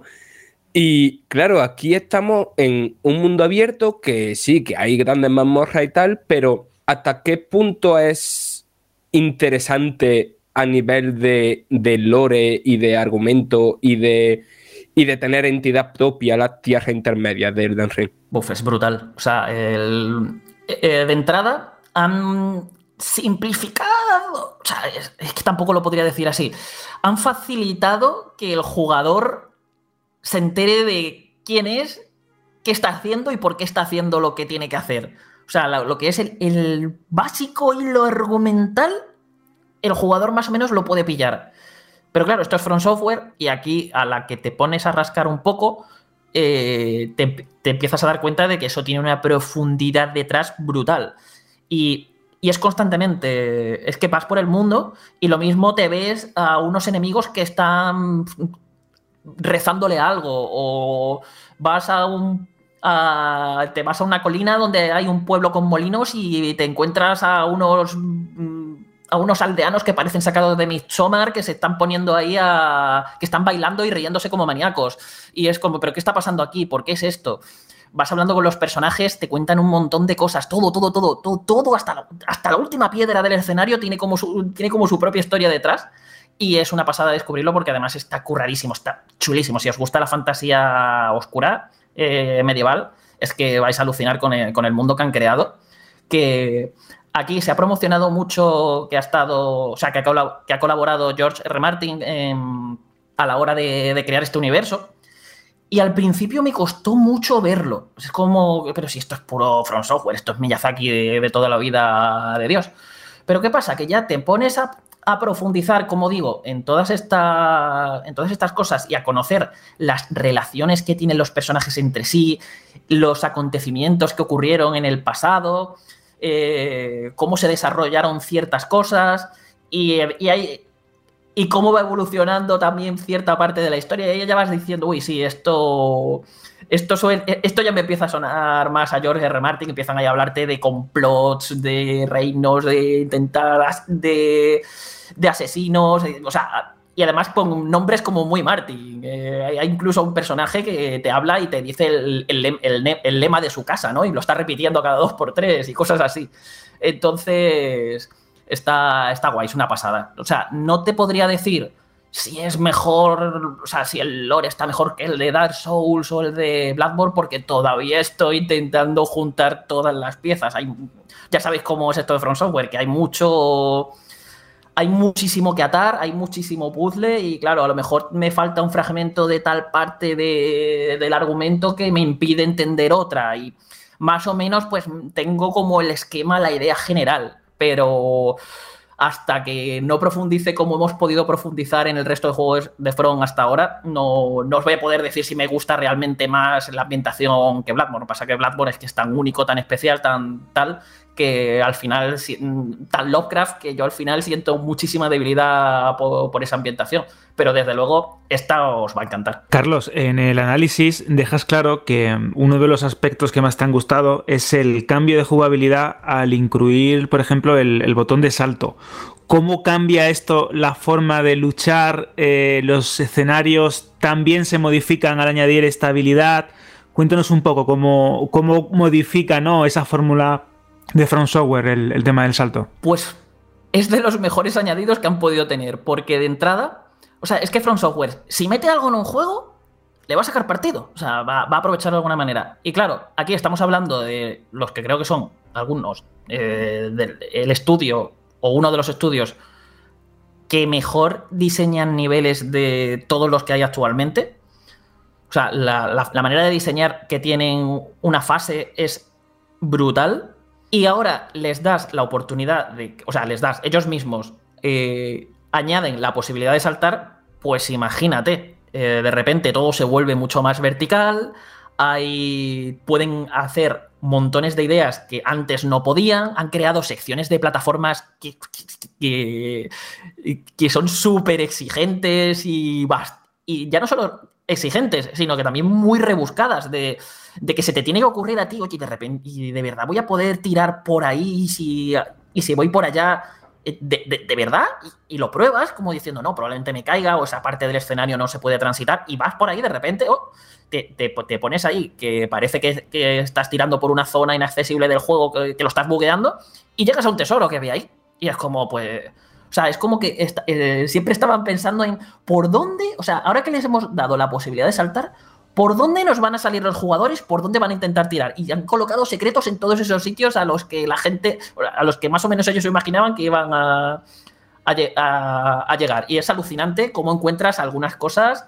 Han aumentado, claro, con todo esto también han aumentado la distancia a la que puedes caer sin hacerte daño. Es decir, eh, ya no te caes de un escalón y te haces daño en el tobillo y sufres daño, no. O sea, tienes que pegarte una caída bastante tocha para, para matarte.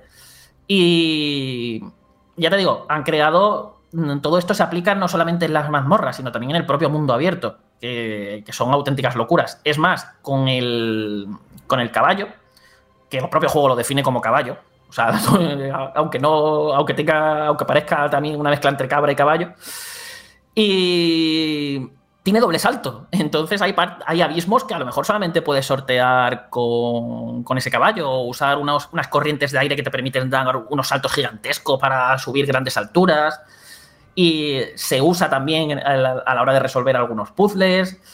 Eh, es una pasada. Y además, si sois muy jugadores de Souls, al principio puede que os cueste incluso cambiar un poquito el chip.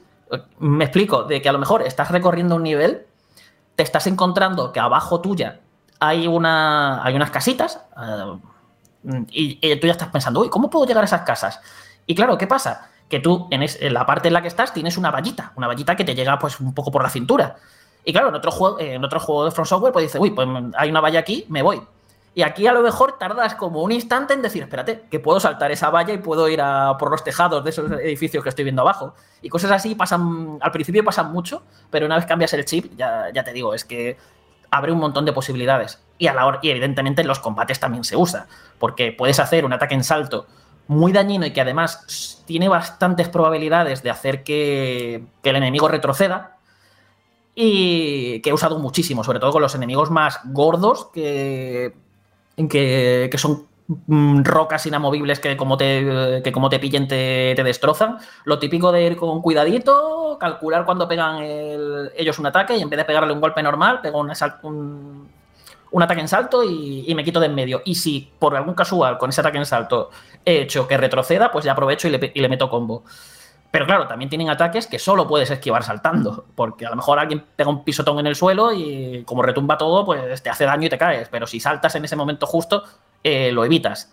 Entonces, ya, eh, ya, te digo, es algo que, que, se ha usado muy bien, tanto a la hora de combatir como a la de explorar. Yo, Carlos, eh, después de más de 10 años que lleva Front Software iterando con esta fórmula, y con, uno, con juegazo tras juegazo, la verdad, eh, siendo Sekiro el que quizás es el más diferente, el que más se salió del habitual. Y lo que veo en los análisis, eh, que coincidís todos, es lo sorprendente que es el juego, eh, lo, no se notan síntomas de agotamiento por haber jugado muchos Souls, por haber hecho Front Software variaciones de esta fórmula, y, y imagino que evidentemente eso es porque al llevar esta fórmula al mundo abierto es lo que le ha dado esa, frescura y esa capacidad de sorpresa y esos cambios ¿no? que, que, hacen que sea algo completamente nuevo y que estés todo flipando. Entonces, eh, lo que veo es que ¿Crees que Front Software ya no, da, no va a dar marcha atrás y va a volver a hacer juegos lineales después de lo bien que se les ha dado este? ¿O crees que no tiene por qué? Pueden seguir haciendo un Elden Ring 2, que evidentemente sería un mundo abierto y luego a lo mejor pues seguir haciendo, bueno, juegos lineales. Es que los Souls tampoco son juegos lineales. Pero bueno, ¿Me entendéis, no? Y es eso, que ¿crees que ya Front Software se va a quedar aquí? ¿Se va a quedar en, en los mundos abiertos viendo lo, lo, bien que les ha salido la cosa? Pues a ver, lo lógico sería pensar que sí, aunque imagino que esto también dependerá un poquito de las ventas, la recepción, pero vamos, eh, solamente, o sea, creo que ya es con diferencia el juego que mejor valorado de todo Front Software, ¿no? Y ya así de, de videojuegos en general me ha parecido leer. Bueno, eh, depende el Open Critic, no sé qué, tal. No creo que, por ejemplo, Metacritic va a ser casi imposible superar a... Creo que es Ocarina of Time, que tiene un 98, pero bueno, en cualquier caso, sí, sí, es que ha sido tan. Para mí, sorprendentemente unánime la recepción de la crítica. Eh, nos esperaba que fuera un buen juego, pero es que vamos a, a, entusiasmar a todo el mundo. Y yo en 2017, cuando salió Breath of the Wild, eh, que fue un juego que enamoró a prácticamente todo el mundo, yo no conozco a nadie que no le haya gustado Breath of the Wild. Y en ese momento pensé, qué bien que haya llegado un juego que haya hecho algo diferente con los mundos abiertos y que haya gustado tanto. Digo, a partir de ahora van a empezar a llegar más juegos como Breath of the Wild que hagan cosas diferentes con los mundos abiertos, más sin, menos guiados, menos iconos, más aventureros, más libertad. Y no ocurrió eso para nada. Y también imagino porque es muy difícil, porque por ejemplo un juego como Breath of the Wild se tiró Nintendo con él, pues yo qué sé, 5 o 6 años y no lo hace de un día para otro, pero pasaban los años, pasaban los años y no había ningún juego que recogiera ese testigo de hacer algo así con los mundos abiertos. Y ahora han pasado 5 años, ha llegado Front Software con un juego de mundo abierto y ha vuelto a pegar un puñetazo encima de la mesa y ha dejado a todo el mundo con la boca abierta como de manera similar a Breath of the Wild. Incluso creo que en notas está ahora mismo prácticamente igual en Metacritic. Entonces, no se ha dado cuenta la industria de que se pueden hacer cosas diferentes con los mundos abiertos y que cuando se hacen bien eh, la gente alucina. Es que yo espero que ya de esta sí que por favor en los próximos años vengan más juegos que se atrevan a hacer cosas diferentes con los, con los mundos abiertos. Y ojo que por lo que he estado leyendo de, de este Elden Ring, no es que haga algo revolucionario con los mundos abiertos, que no se lo vea ocurrir a nadie. No, no, es que simplemente es escoger ese contexto, esa fórmula, y lo que tú dices, eh, mimar cada detalle del mapa, no que, no que parezcan estar hechos con un generador aleatorio de elementos sino que se vea esa artesanía en cada, en cada localización del mapa, el hecho de que un mundo abierto no tiene por qué estar reñido con tener buenos interiores, buenas mazmorras, buenos castillos, eh, buenas estructuras, buen diseño de niveles, que eso es algo que falla mucho el juego de mundo abierto, que se preocupa mucho en hacer el mapa, pero luego no hay, no hay buen diseño de niveles. Me gusta mucho una cosa que has dicho en tu análisis, que las mazmorras y demás, que es de lo mejorcito que ha diseñado From Software en, en, cuanto, a, en cuanto a niveles. Así que es eso, ¿no? Es, es decir, joder, mirad lo que se puede hacer con los mundos abiertos. Se puede hacer algo sorprendente, fresco, eh, apasionante, que lo que decís muchos que lleváis jugando 70 horas y todavía descubrís cosas y que queréis seguir jugando.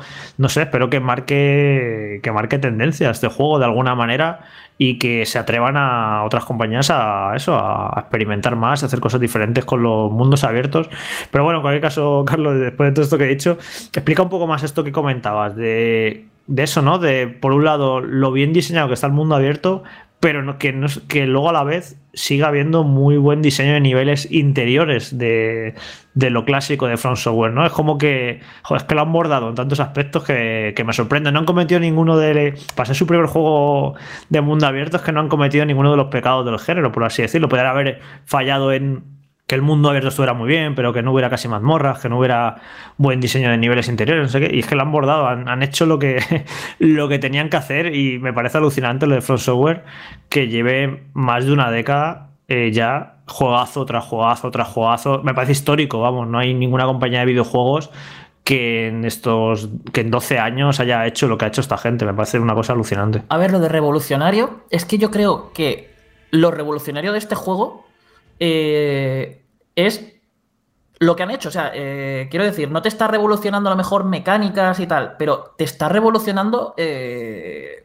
mm, o sea, te está suponiendo una revolución dentro de lo que es elevar el listón dentro de los propios juegos de mundo abierto, con esa cantidad de ideas tan bestial, de ese diseño. O sea, es que lo lleva todo tan arriba, tan arriba, que prácticamente supone una revolución en sí, en sí misma. Y aparte que, a fin de cuentas, cuando hemos jugado un Souls de mundo abierto? Nunca. O sea, eh, porque eh, tú estás jugando, estás recorriendo los escenarios, estás haciendo cosas y tú tienes esa sensación de, oye, estoy jugando un Souls, pero esto a la vez es muy nuevo. O sea, es, no sé, es una mezcla de conceptos que da origen a, esto, que es algo que, a la, eh, que, es algo a la vez muy familiar. Mm, tienes una sensación muy familiar, pero al mismo tiempo te está volando la cabeza porque es algo también completamente nuevo. No sé, es una sensación muy difícil de describiros, pero. Es que de hecho, Carlos, ya por ejemplo en Dark Souls, que mm, realmente te puedes ir a muchos sitios a la vez en ciertos momentos del juego, yo ya te tenía sensación de mucha libertad, ¿sabes? Porque es en plan, el juego me está diciendo a dónde tengo que ir en cada momento y tengo varios sitios a, los que ir y yo iba a ellos, los exploraba, veía que eran muy difíciles, me volvía, me iba para otro sitio. O sea, yo ya dentro de la fórmula de Dark Souls, yo sentía mucha libertad, ¿sabes? O sea, no, no soy capaz de imaginar la libertad que ofrece el Ring. Hasta que no lo juegue, no, no soy capaz de asimilar. Porque ya te digo que yo, yo a los Souls tengo bastante sensación de libertad porque tengo muchos sitios a, los que ir. Pues, pues ya te digo que aquí, o sea, es que te va a volar, te va a volar la cabeza. Y lo que decía de las mazmorras. Eh, por ejemplo, volviendo a lo del salto que le comentaba Alberto, eh, ya es solamente esa verticalidad, eh, las ideas que les permiten hacer saltando con el salto, ya les hace ganar mucho, pero es que además en cada una te encuentras situaciones muy únicas, trampas completamente diferentes, siempre estás viviendo algo, algo nuevo y distinto en cada una de ellas, ya sea por los enemigos, por cómo eh, te lo está planteando, eh, los misterios y puzzles que te encuentras en ellas, el cómo estás siempre, o sea, da igual, donde estés, que en el momento que gires la cámara eh, a cualquier sitio, vas a ver algo que vas a decir, ¿y ahí cómo se llega? Y ya te vas a estar comiendo la cabeza, vas a estar haciéndote un mapa mental de la arquitectura que pueda tener a lo mejor el castillo en el que estés para ver por dónde puedes llegar y por dónde tirar, eh, examinando hasta el último rincón. El cómo están bien colocados los enemigos para ir generando ese tipo de situaciones. No sé, eh, es alucinante, es de lo mejor que ha hecho From Software y además es que son muchas, es que hay muchas mazmorras y algunas son mastodónticas. O sea, es que sin hacer demasiado spoiler, es que hay una que han diseñado, han diseñado una ciudad entera, estoy hablando de una ciudad entera, no, no una pequeña, sino una gigantesca ciudad, con todos sus muros exteriores y con todos sus subterráneos y todo su castillo. O sea, todo eso es una gigantesca mazmorra. O sea, es demencial la de. Eh, la de cosas que tiene, que ya te digo, es que mm, había el, mismo, el primer castillo, que os digo que un tipo os dice, oye, vete a, ese castillo, eh, Mm, me tiré como 5 o 6 horas explorando, porque eh, primero lo que es pasártelo, ¿no? Llegar a los jefes y tal, y luego ponerte a buscar. Pero es que te ponías a buscar y seguías sacando cosas, y te ibas a seguir a ciertas cosas, decías al, tiempo, oye, voy a volver al castillo a ver si encuentro algo más por aquella zona que me pareció ver, y, y encuentras más cosas. O sea, es, es de auténtico, o sea, es de locos, es que lo de este juego es de locos. Luego, además, tienes Además de estas grandes mazmorras, que hay tanto principales como secundarias, ya digo, todas cuidadísimas y además con jefes muy chulos, existen como unas mini mazmorras que les llamo yo, que son como unas catacumbas, eh, unas zonas de minería, hay también cuevas, hay muchas cuevas, que al principio, esto fue una de las cosas que me generó mí dudas de cuando jugué la beta, y es, y, es porque al principio son todas como súper básicas. O sea, es, a lo mejor te encuentras un pasillo en L o un simple pasillo con, pues eso, con, con una sala llena de lobos, mata a los lobos y ya estás en el jefe. Eran como cosas, ya digo, no, no tiene ciencia alguna. Era como, bueno, esto es un poco decepcionante. Pero a la que empiezas a jugar, pero claro, estas son las primeras. Estos son los, lo que te encuentras casi al principio, que evidentemente no te van a poner cosas muy chungas. Y es como que te lo dan todo muy sencillito. Pero la que te empiezas a salir un poquito de la zona inicial, empiezas a encontrarte mini mazmorras que se pueden pasar en unos 15, 20, 25 minutos, pero que a todas les dan un puntito para hacerlas únicas y diferentes. Con mecánicas, ya digo, completamente distintas, algunos puzzles muy, muy, muy chulos que, que hace que, mm, que mantienen las cosas siempre interesantes. Y, de hecho, ah, sobre todo con las catacumbas, hay algunas eh, de estas de decir de, pues no sé cómo abrir la puerta del jefe, sigues dando vueltas y a lo mejor eh, la respuesta, eh, no voy a decir, o sea, es que no voy a decir nada por mm, ejemplos porque no os quiero arruinar nada, quiero que lleguéis y, descubráis las locuras que se les han ocurrido, pero están, pero son muy chulas porque mm, no es simplemente, o sea, la mayoría de ellas no es simplemente avanzar por pasillos matando monstruos, eh, va- vais a tener que pensar un poco y vais a, y vais a tener que hacer cosas o vais a tener que evitar eh, las trampas, vais a tener, eh, y las trampas en, este juego, o sea, eh, esto es que me sorprende, es que llevamos más, llevo más de 10 años jugando a los juegos de From Software, me, lo- me los he rejugado montones de veces. Me creo que me conozco a todas y cada uno yo de los trucos y las trampas que, tienen preparados, que sé, que dónde me van a colocar a los enemigos. Pues este juego me ha vuelto a hacer sentirme como un auténtico ingenuo. De cómo he caído en esto, eh, eh, cómo se les ha ocurrido hacer ese tipo de trampas. Eh, eh, eh, Es una sensación como de. soy un novato, he vuelto a la casilla de salida. Y, no es eso, es que juegan mucho con la expectativa de- del jugador. Es como que te hacen creer cosas, como un poco, por decirlo así, manipularte para ha- hacerte pensar que lo que ellos quieren que pienses. Y justo después, metértela por detrás y, de- y, vamos, pillarte por completo con, con, ya digo, son trampas que es que no, muchas de ellas no las vais a, a imaginar. Cuando veáis, por ejemplo, el nuevo equivalente a los mímicos de Dark Souls, que no os voy a decir qué es, pero cuando veáis eso os vais a, os vais a quedar con una cara de pasmarotes interesante. Y eso, pues, con montones de cosas. Vale, Carlos, yo te voy a preguntar porque tanto, o sea, no me acuerdo en Demon seguro y no me acuerdo si en Bloodborne también, pero tengo como una manía de cogerme siempre la clase chunga, ¿no? De, los- de los Souls, y eso que soy manquísimo, pero no sé, me, me hace gracia. Eh, aquí tú, ¿qué recomendarías? Y si ves muy, muy loco, empezar con, con el que suele ser el aspectado. A ver, eh, esto es fácil, esto es un juego de From. Fran, ¿esto qué quiere decir? Que el sistema de progresión es el mismo que el de los Souls. Así que tu clase inicial solamente va a. va a decidir el. tu equipo. el equipo con el que empiezas y los atributos como los tienes distribuidos. Y bueno, tu nivel inicial también. también te lo dice eso. Pero cuando te pones a subir de nivel, cada vez que subes de nivel, tienes que decidir a qué, qué atributo quieres mejorar. Entonces, es perfectamente posible que empieces a lo mejor como con un samurai o con un guerrero puramente físico y luego especializarte el personaje en magia. Evidentemente no, no, no es esa, no es lo óptimo, pero que se puede hacer perfectamente. Entonces, en cualquier momento puedes desarrollar, desarrollar el personaje. Y para quitaros miedos de, ay, ay, ay Dios, que, que me estoy subiendo mal el personaje, estoy repartiendo mal los puntos de, habilidad y me acaba y me acaba de quedar un muñeco que no, que no sirve para nada y con el que no puedo avanzar. No os preocupéis, hay una cosa en el juego que sirve para volver a, digamos, al, para poder reasignar todos los puntos de, de atributos según todos los niveles que hayáis subido. Así que a unas malas vais a poder vais a poder arreglar vuestro personaje. De hecho, a lo mejor os puede pasar que estáis jugando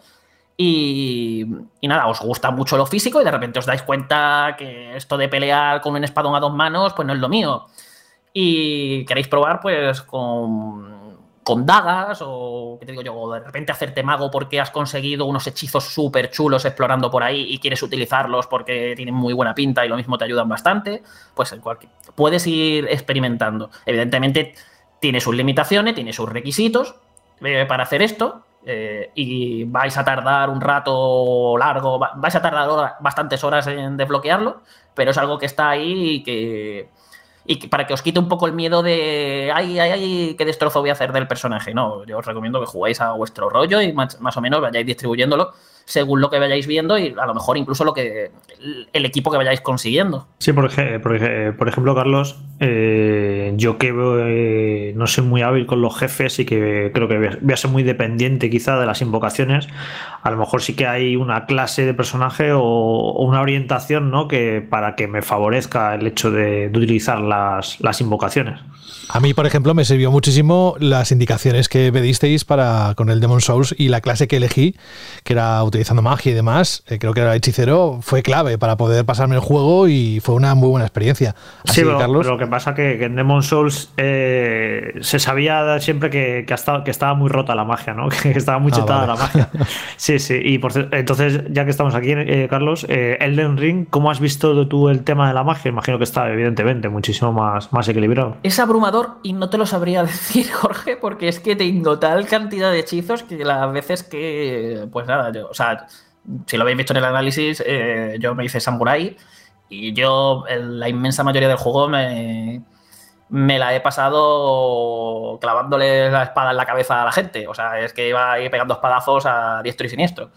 Y pero cuando iba probando magias, es que tenía tal cantidad de hechizos que me ponía a probarlos, que era como no sé con qué darme. Está como bien, está bien equilibrada, sobre todo por el tema de, que ya te digo. O sea, si te enfrentas a un jefe, ya te tienes que estar gastando un montón de puntos de magia en hacer la invocación si quieres hacerla. Y luego, pues eso, los hechizos también te gastan magia. Entonces tienes que repartirte los puntos de una forma un poquito más específica. Y bueno, también he encontrado equipo que. Esto me ha sorprendido mucho. He encontrado mucho equipo que. Muchas armas que escalan tanto por atributos de, como destreza y fuerza, como con inteligencia y fe. Así que es como que yo, la sensación que me ha dado es que el juego quiere que seas un poquito más híbrido que en otras entregas. Es decir, que, que sí, que te subas tus clases físicas, pero oye, que también inviertas puntos en subirte inteligencia o fe para, para también tener tu. para poder también tener varios hechizos y utilizarlos. Y tener un personaje más versátil. Y es esa sensación que me ha dado con, con este juego. Y, creo que se van a ver bastante, ya, te digo, bastante gente que se va a hacer los personajes de esa manera, que no va a ser lo típico de me subo los 80 puntos a destreza, ¿no? Eh, porque va a encontrar un arma que, ostras, y además la habilidad que tiene ese arma, eh, uff, pues sí, venga, vamos a subirle fe y ya que subo fe para hacer más daño con ese arma, oye, pues me equipo estos hechizos que he encontrado por aquí. Así que creo que, les ha quedado muy guay este tema. de hecho, yo nunca he jugado con magia en los Souls, pero en, este no me importaría porque he visto vídeos, la cantidad de magias que hay y lo espectaculares que son y lo chulas, que tiene pinta de, ser muy divertido jugar a magias. Y en cualquier caso, me ha hecho un, amigo que, lo ha analizado por otro medio, que me decía, dice, no es que sea un juego de 70 horas o de 100 o de 120, es que es un juego si quieres para estar jugando el resto del año, de 2022. Porque claro, ya no es que te hagas la primera partida, es en plan, vale, me hago la primera partida con un caballero, con espada, pues ahora venga, eh, cuando lo acabe empiezo otra partida y voy a hacerme un mago y seguir conociendo cosas del juego y verlo desde otra perspectiva. Dices, dices eso, es que ya no es que la primera partida pueda ser una partida de 100 horas, sino que es que luego a lo mejor vas a querer iniciar otra con otra clase. O sea, es un juego que para estar jugando durante, durante meses. Y ya te digo, la primera partida para meses también, ¿eh? O sea, no, te voy a estar lejos de ir rejugando porque es que solo la, la primera partida, como no uséis... Mira, esto es una recomendación para todos, os recomiendo muchísimo, de entrada, que no uséis ningún tipo de guía. O sea, id a la aventura.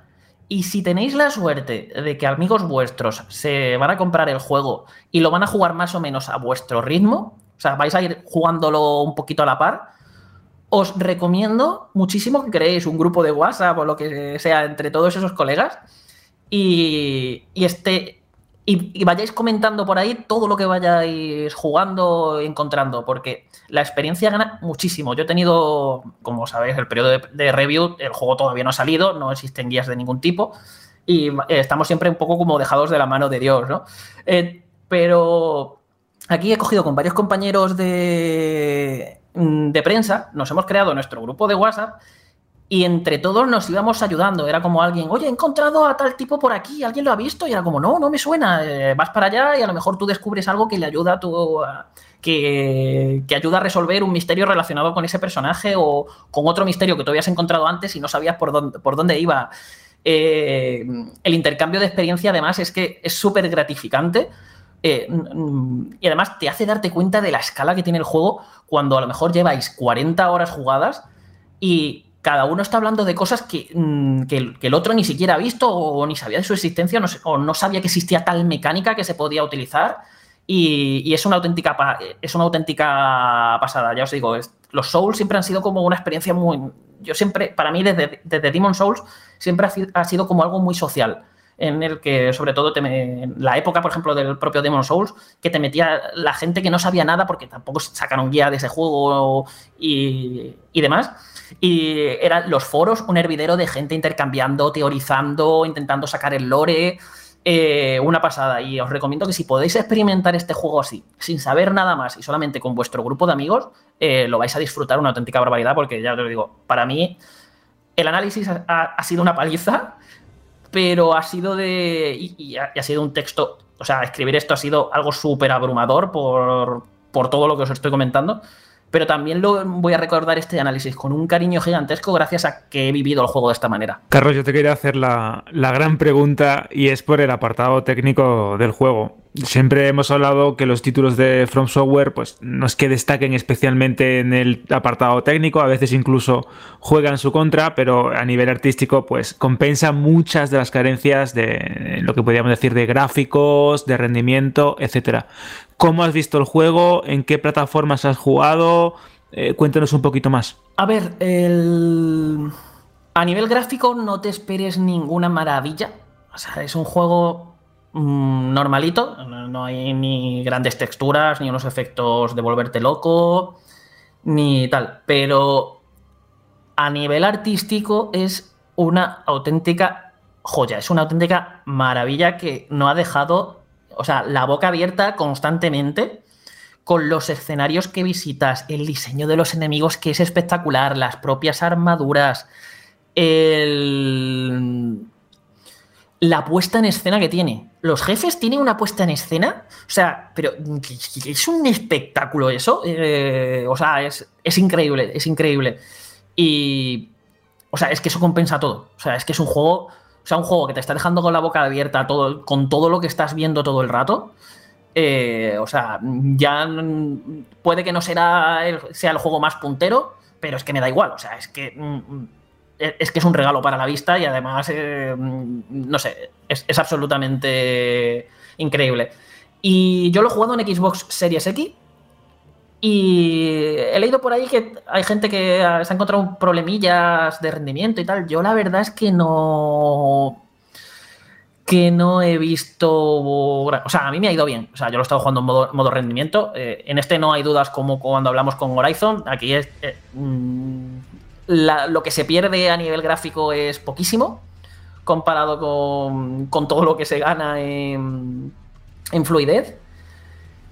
Y os recomiendo muchísimo el modo rendimiento. Quizás la mayor pega que tengo con el juego a nivel técnico es eh, que tiene como un, eh, un popping muy, muy acusado con algunos elementos concretos como la hierba. Tú estás andando y estás viendo cómo la hierba va dir- directamente apareciendo debajo de tus pies. Se queda un poco feo.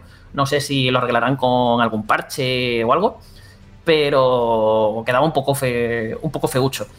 Pero eso, o sea, de hecho yo creo que esa es la única pega que llego a tener realmente con, con, el juego. Lo destacas como uno de los puntos negativos dentro del análisis. Pero yo me quedo con una cosa, y lo hacemos con este tema central, que es el que más ha sonado del Den Ring, ya para acabar este apartado. Mucho hemos hablado del Den Ring, más seguiremos hablando a lo largo de las próximas semanas en algún momento. No de forma tan extensa como lo ha hecho Carlos durante tantos minutos, que nos encanta, sino, bueno, pues también con las impresiones que nos llegarán a través de los oyentes.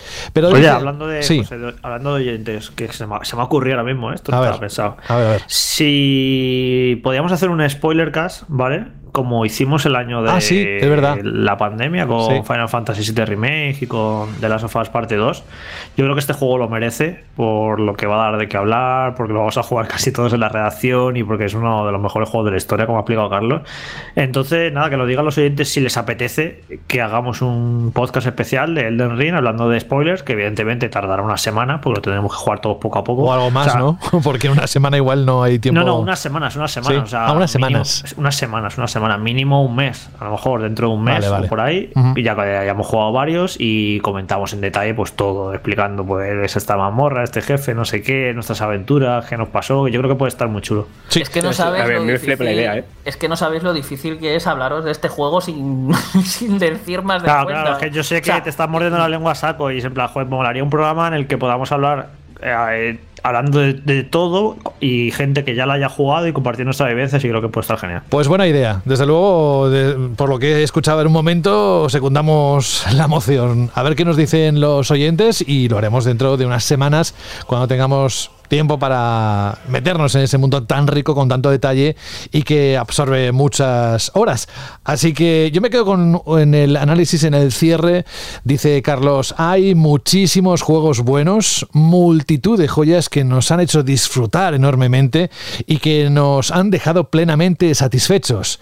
Pero al nivel de Elden Ring, podemos contarlos con los dedos de una mano.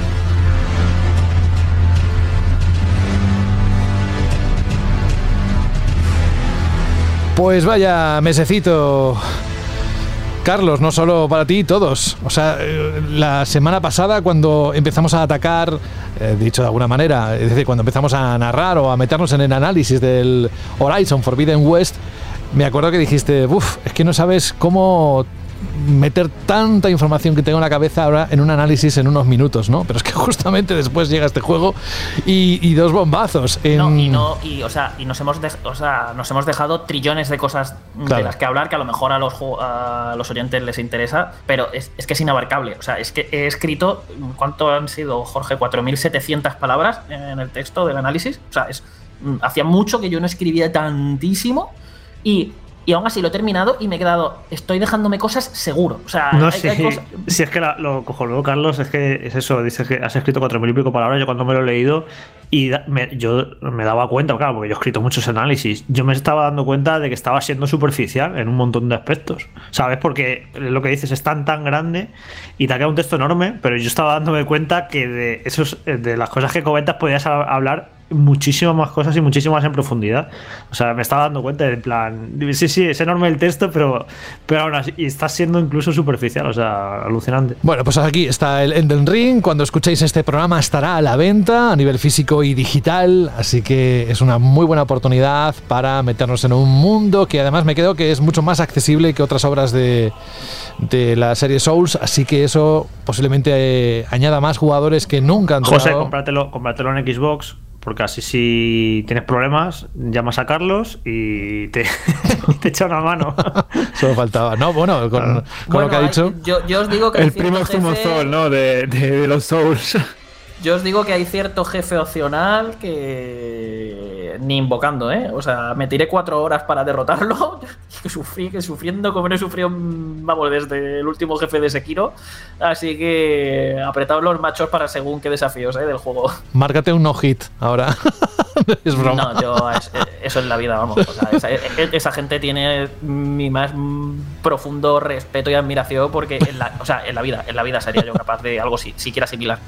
Elden Ring, 25 de febrero, ya está aquí. Así que esto ha sido lo que teníamos que contaros al menos en esta parte del programa, en esta edición de Banda Radio. Continuamos, pero sin antes eh, despedir a, y agradecer que se acerque una semana más a Carlos Leiva. Creo que la semana que viene descansas un poquito, al menos de venir aquí el programa, no digo del resto de cosas, tareas que tienes en la reacción, pero de verdad que ha sido un placer escucharte y contarlo de esa manera, Carlos, que te parecerá algo pequeño, pero marca muchísimo la diferencia en cómo transmites las ideas que te va proporcionando un juego, además de la envergadura de este, ¿no? De Elden Ring.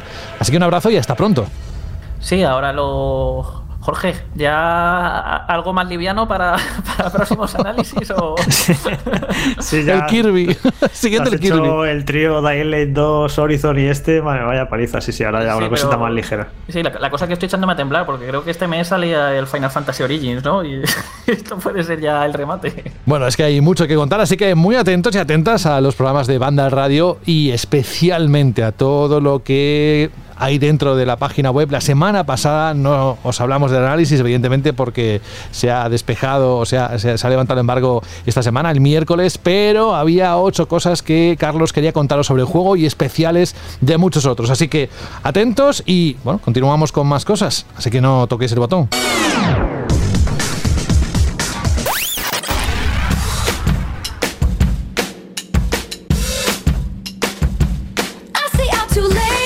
Alberto no sabe nada, pero os puedo decir que Taylor Swift que sabéis que es la canción que está sonando ahora, no será la única vez que suene en esta edición de Banda al Radio. No lo sabe, ¿eh? así que va a estar muy atento de aquí hasta que acabe el programa. Y para hacerlo, ¿con qué vamos a acabar? Evidentemente con la Shirley pregunta, recordando lo que planteaba la semana pasada Alberto y contándonos qué nos va a preguntar para los próximos días. Así que venga, vamos a darle que además tenemos tres audios y unos cuantos comentarios. Alberto. Bueno, pues sí, la semana pasada os preguntábamos que cuál sería vuestro mundo abierto ideal, de qué manera os gustaría que un videojuego pues eso plantease ese típico escenario del que estamos algunas veces un poco cansados, ¿no? De esos mundos abiertos llenos de señales, llenos de cosas por hacer, y os preguntábamos por eso, ¿qué creéis que es lo que le hace falta a un mundo abierto en el, en el género del videojuego? Y vamos a comenzar con Averigua, dime tú, que dice, buenas bandaleros, mi mundo abierto ideal sería aquel mundo idílico en el que no existen las misiones secundarias, las de relleno ni los recados. Todos son misiones principales con sentido, de las que te dejan con la boca abierta o con la lágrima colgando.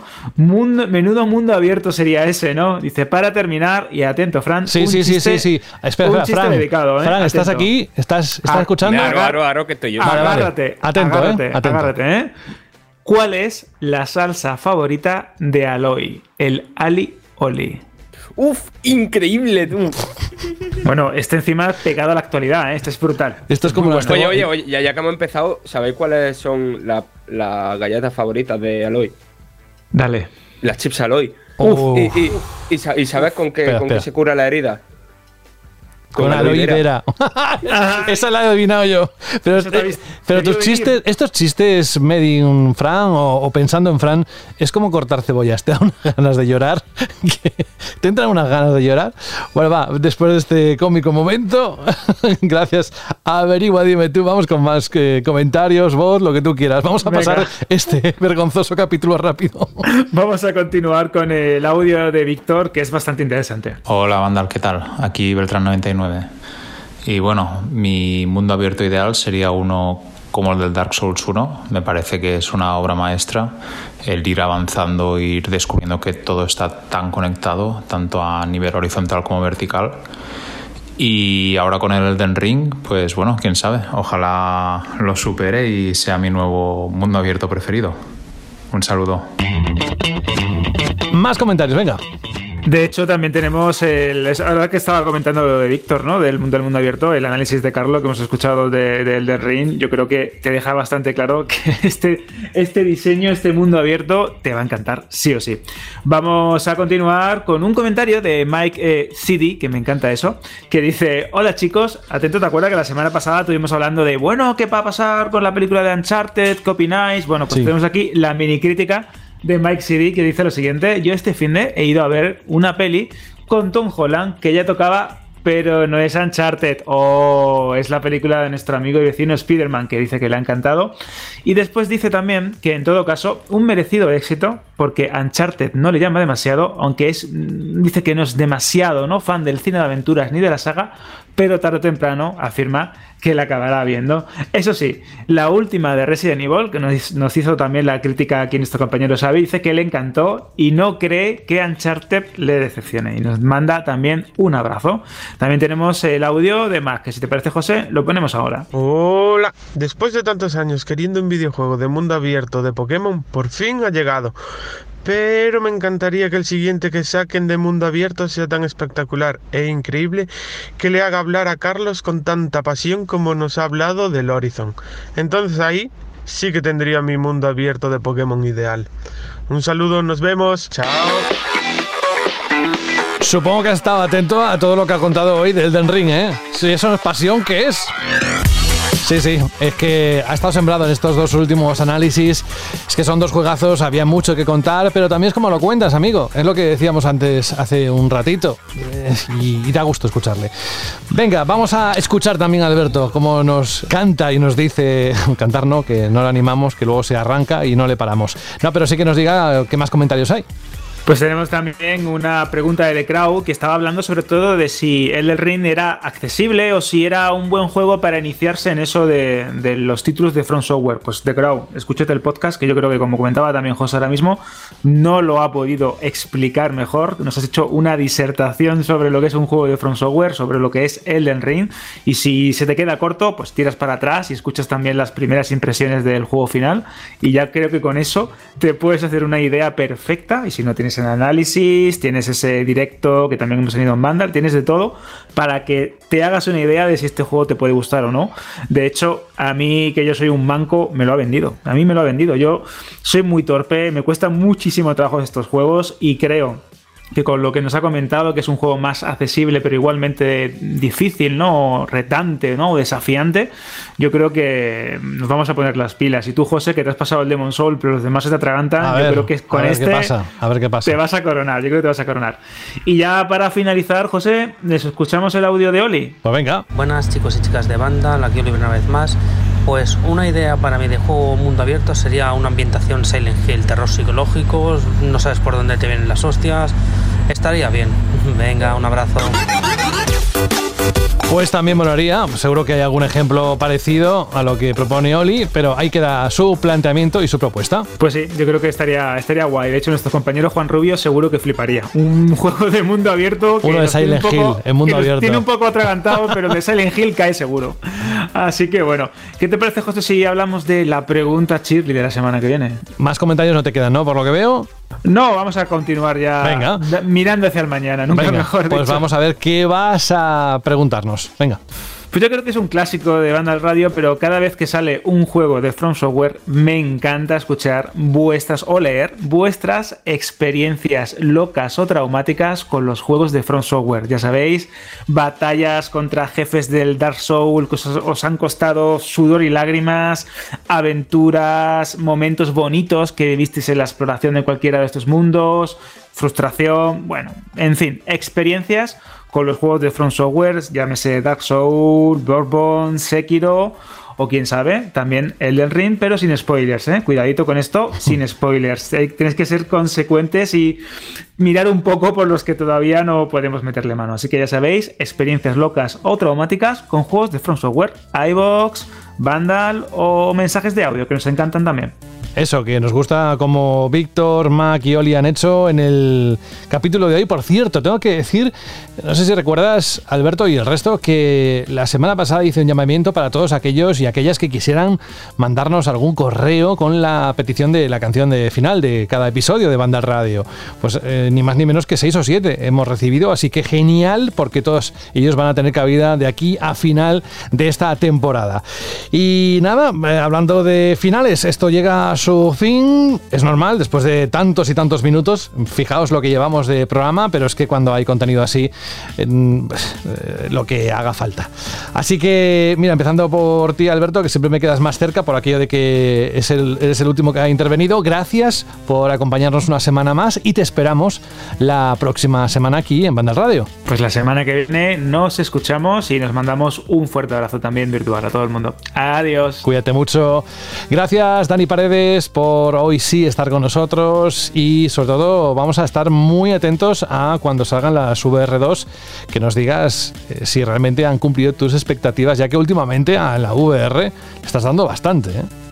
Sí, yo la verdad es que no tengo la menor duda de que va a ser increíble, que todos lo vamos a disfrutar un montón y sobre todo que va a llevar más allá el mundo de la VR que estaba un poquito paradito últimamente. Pues sí, la verdad es que va a ser uno de esos movimientos interesantes por parte de Sony y ver cómo agita, ¿no? Algo que a todas luces parece que va a dar un siguiente paso. Estaremos juntos para verlo y contarlo aquí en Banda Radio. Un abrazo, Dani. Un abrazo. Cuídate mucho. Franje Matas, que te dejo porque seguro que en las próximas horas tu vida va a estar alrededor del Elden Ring y todo lo que eso conlleva, ¿no? A media. O sea, Ay. tengo muchas cositas que jugar, pero a una poquilla hora sí, sí le daré. Pero también te digo que ahora en cuanto nos salgamos del Team Speed, yo me voy al mundo trono de Sabaton en Destiny 2. Ah, y- amigo.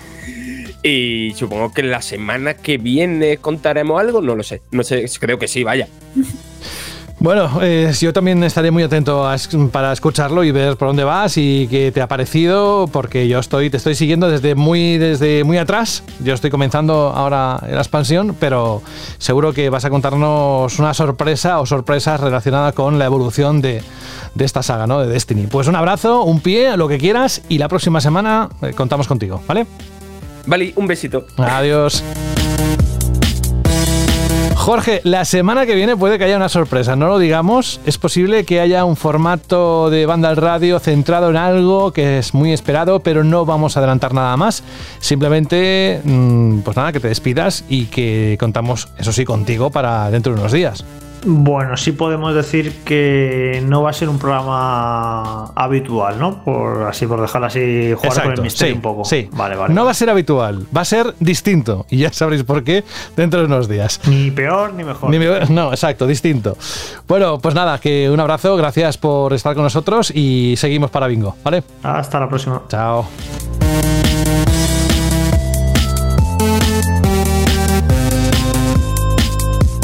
Alberto se estará preguntando, esto que ha dicho de Taylor, ¿qué- ¿a qué se refería? Bueno, pues resulta que para acabar el programa nos mandaron un correo hace ya tiempo de Kai y yo que dice, hola a todos, os escucho cada semana y me gusta disfrutar de vuestras tertulias y bromas. Pues muchas gracias.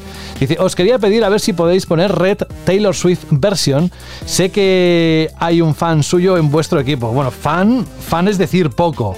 Entonces yo voy a ponerlo de fondo, ¿vale? Dice, seguid así y mucho ánimo. Pero no os preocupéis porque va a sonar, pero solo mientras voy a leer lo que nos dice el siguiente correo, que es la canción que vamos a escuchar, que es de videojuegos. Pero me ha parecido tan gracioso, Alberto, que he dicho, voy a, voy a poner Red de Taylor Swift. Espero que eh, seáis cómplices en este guiño con nuestro oyente. Vamos con otro. Dice, este es Cigi Chaván, así es como se llama. Dice, hola, llevo años escuchando vuestro programa, algunas veces al día, otras no, pero nunca os he escrito y dije que antes de acabar el año tenía que hacerlo y aquí estoy. Os quería pedir una canción, no creo que nadie haya pedido ningún tema de Tales of. Y es una pena. El tema que quiero es Fight Between the Wind and the Blinking Sky de Tales of Styria. Tales of es mi saga favorita de videojuegos, así como lo puede ser Dark Souls, por ejemplo. Disfruto cada entrega de Tales of como un crío. En mis partidas raro es el juego que no supere las 100 horas y varias vueltas, disfruto de sus combates, sus personajes, su música, su historia, sus chistes, sus easter egg, vamos, todo. Como último dato, y esto debo decirlo porque mucha gente anda confundida con la saga, los sistemas de combates de Tales no son machacar botones, es un sistema de combate fácil de aprender, pero difícil de dominar. Un saludo equipo Vandal y a todos los oyentes. Pues Chaván, gracias por dejarnos este mensaje. Y mientras suena Taylor Swift y Red, yo os digo que como siempre es un placer hacer un programa así. Y los que vienen, los que vendrán, porque lo hacemos para vosotros, para vosotras. Y gracias por elegirnos semana a semana y haciendo este programa uno de los programas podcast líder de videojuegos en habla hispana. Por mi parte esto es todo. Saludos de José de la Fuente. Espero que seáis muy felices en los próximos días, que descanséis mucho y que os disfracéis de lo que queráis en carnavales. Es carnavales, ¿no? Este, sí, este fin de semana. Vamos con la canción de Tales of Cestiria y nos escuchamos dentro de muy poquitos días. Adiós.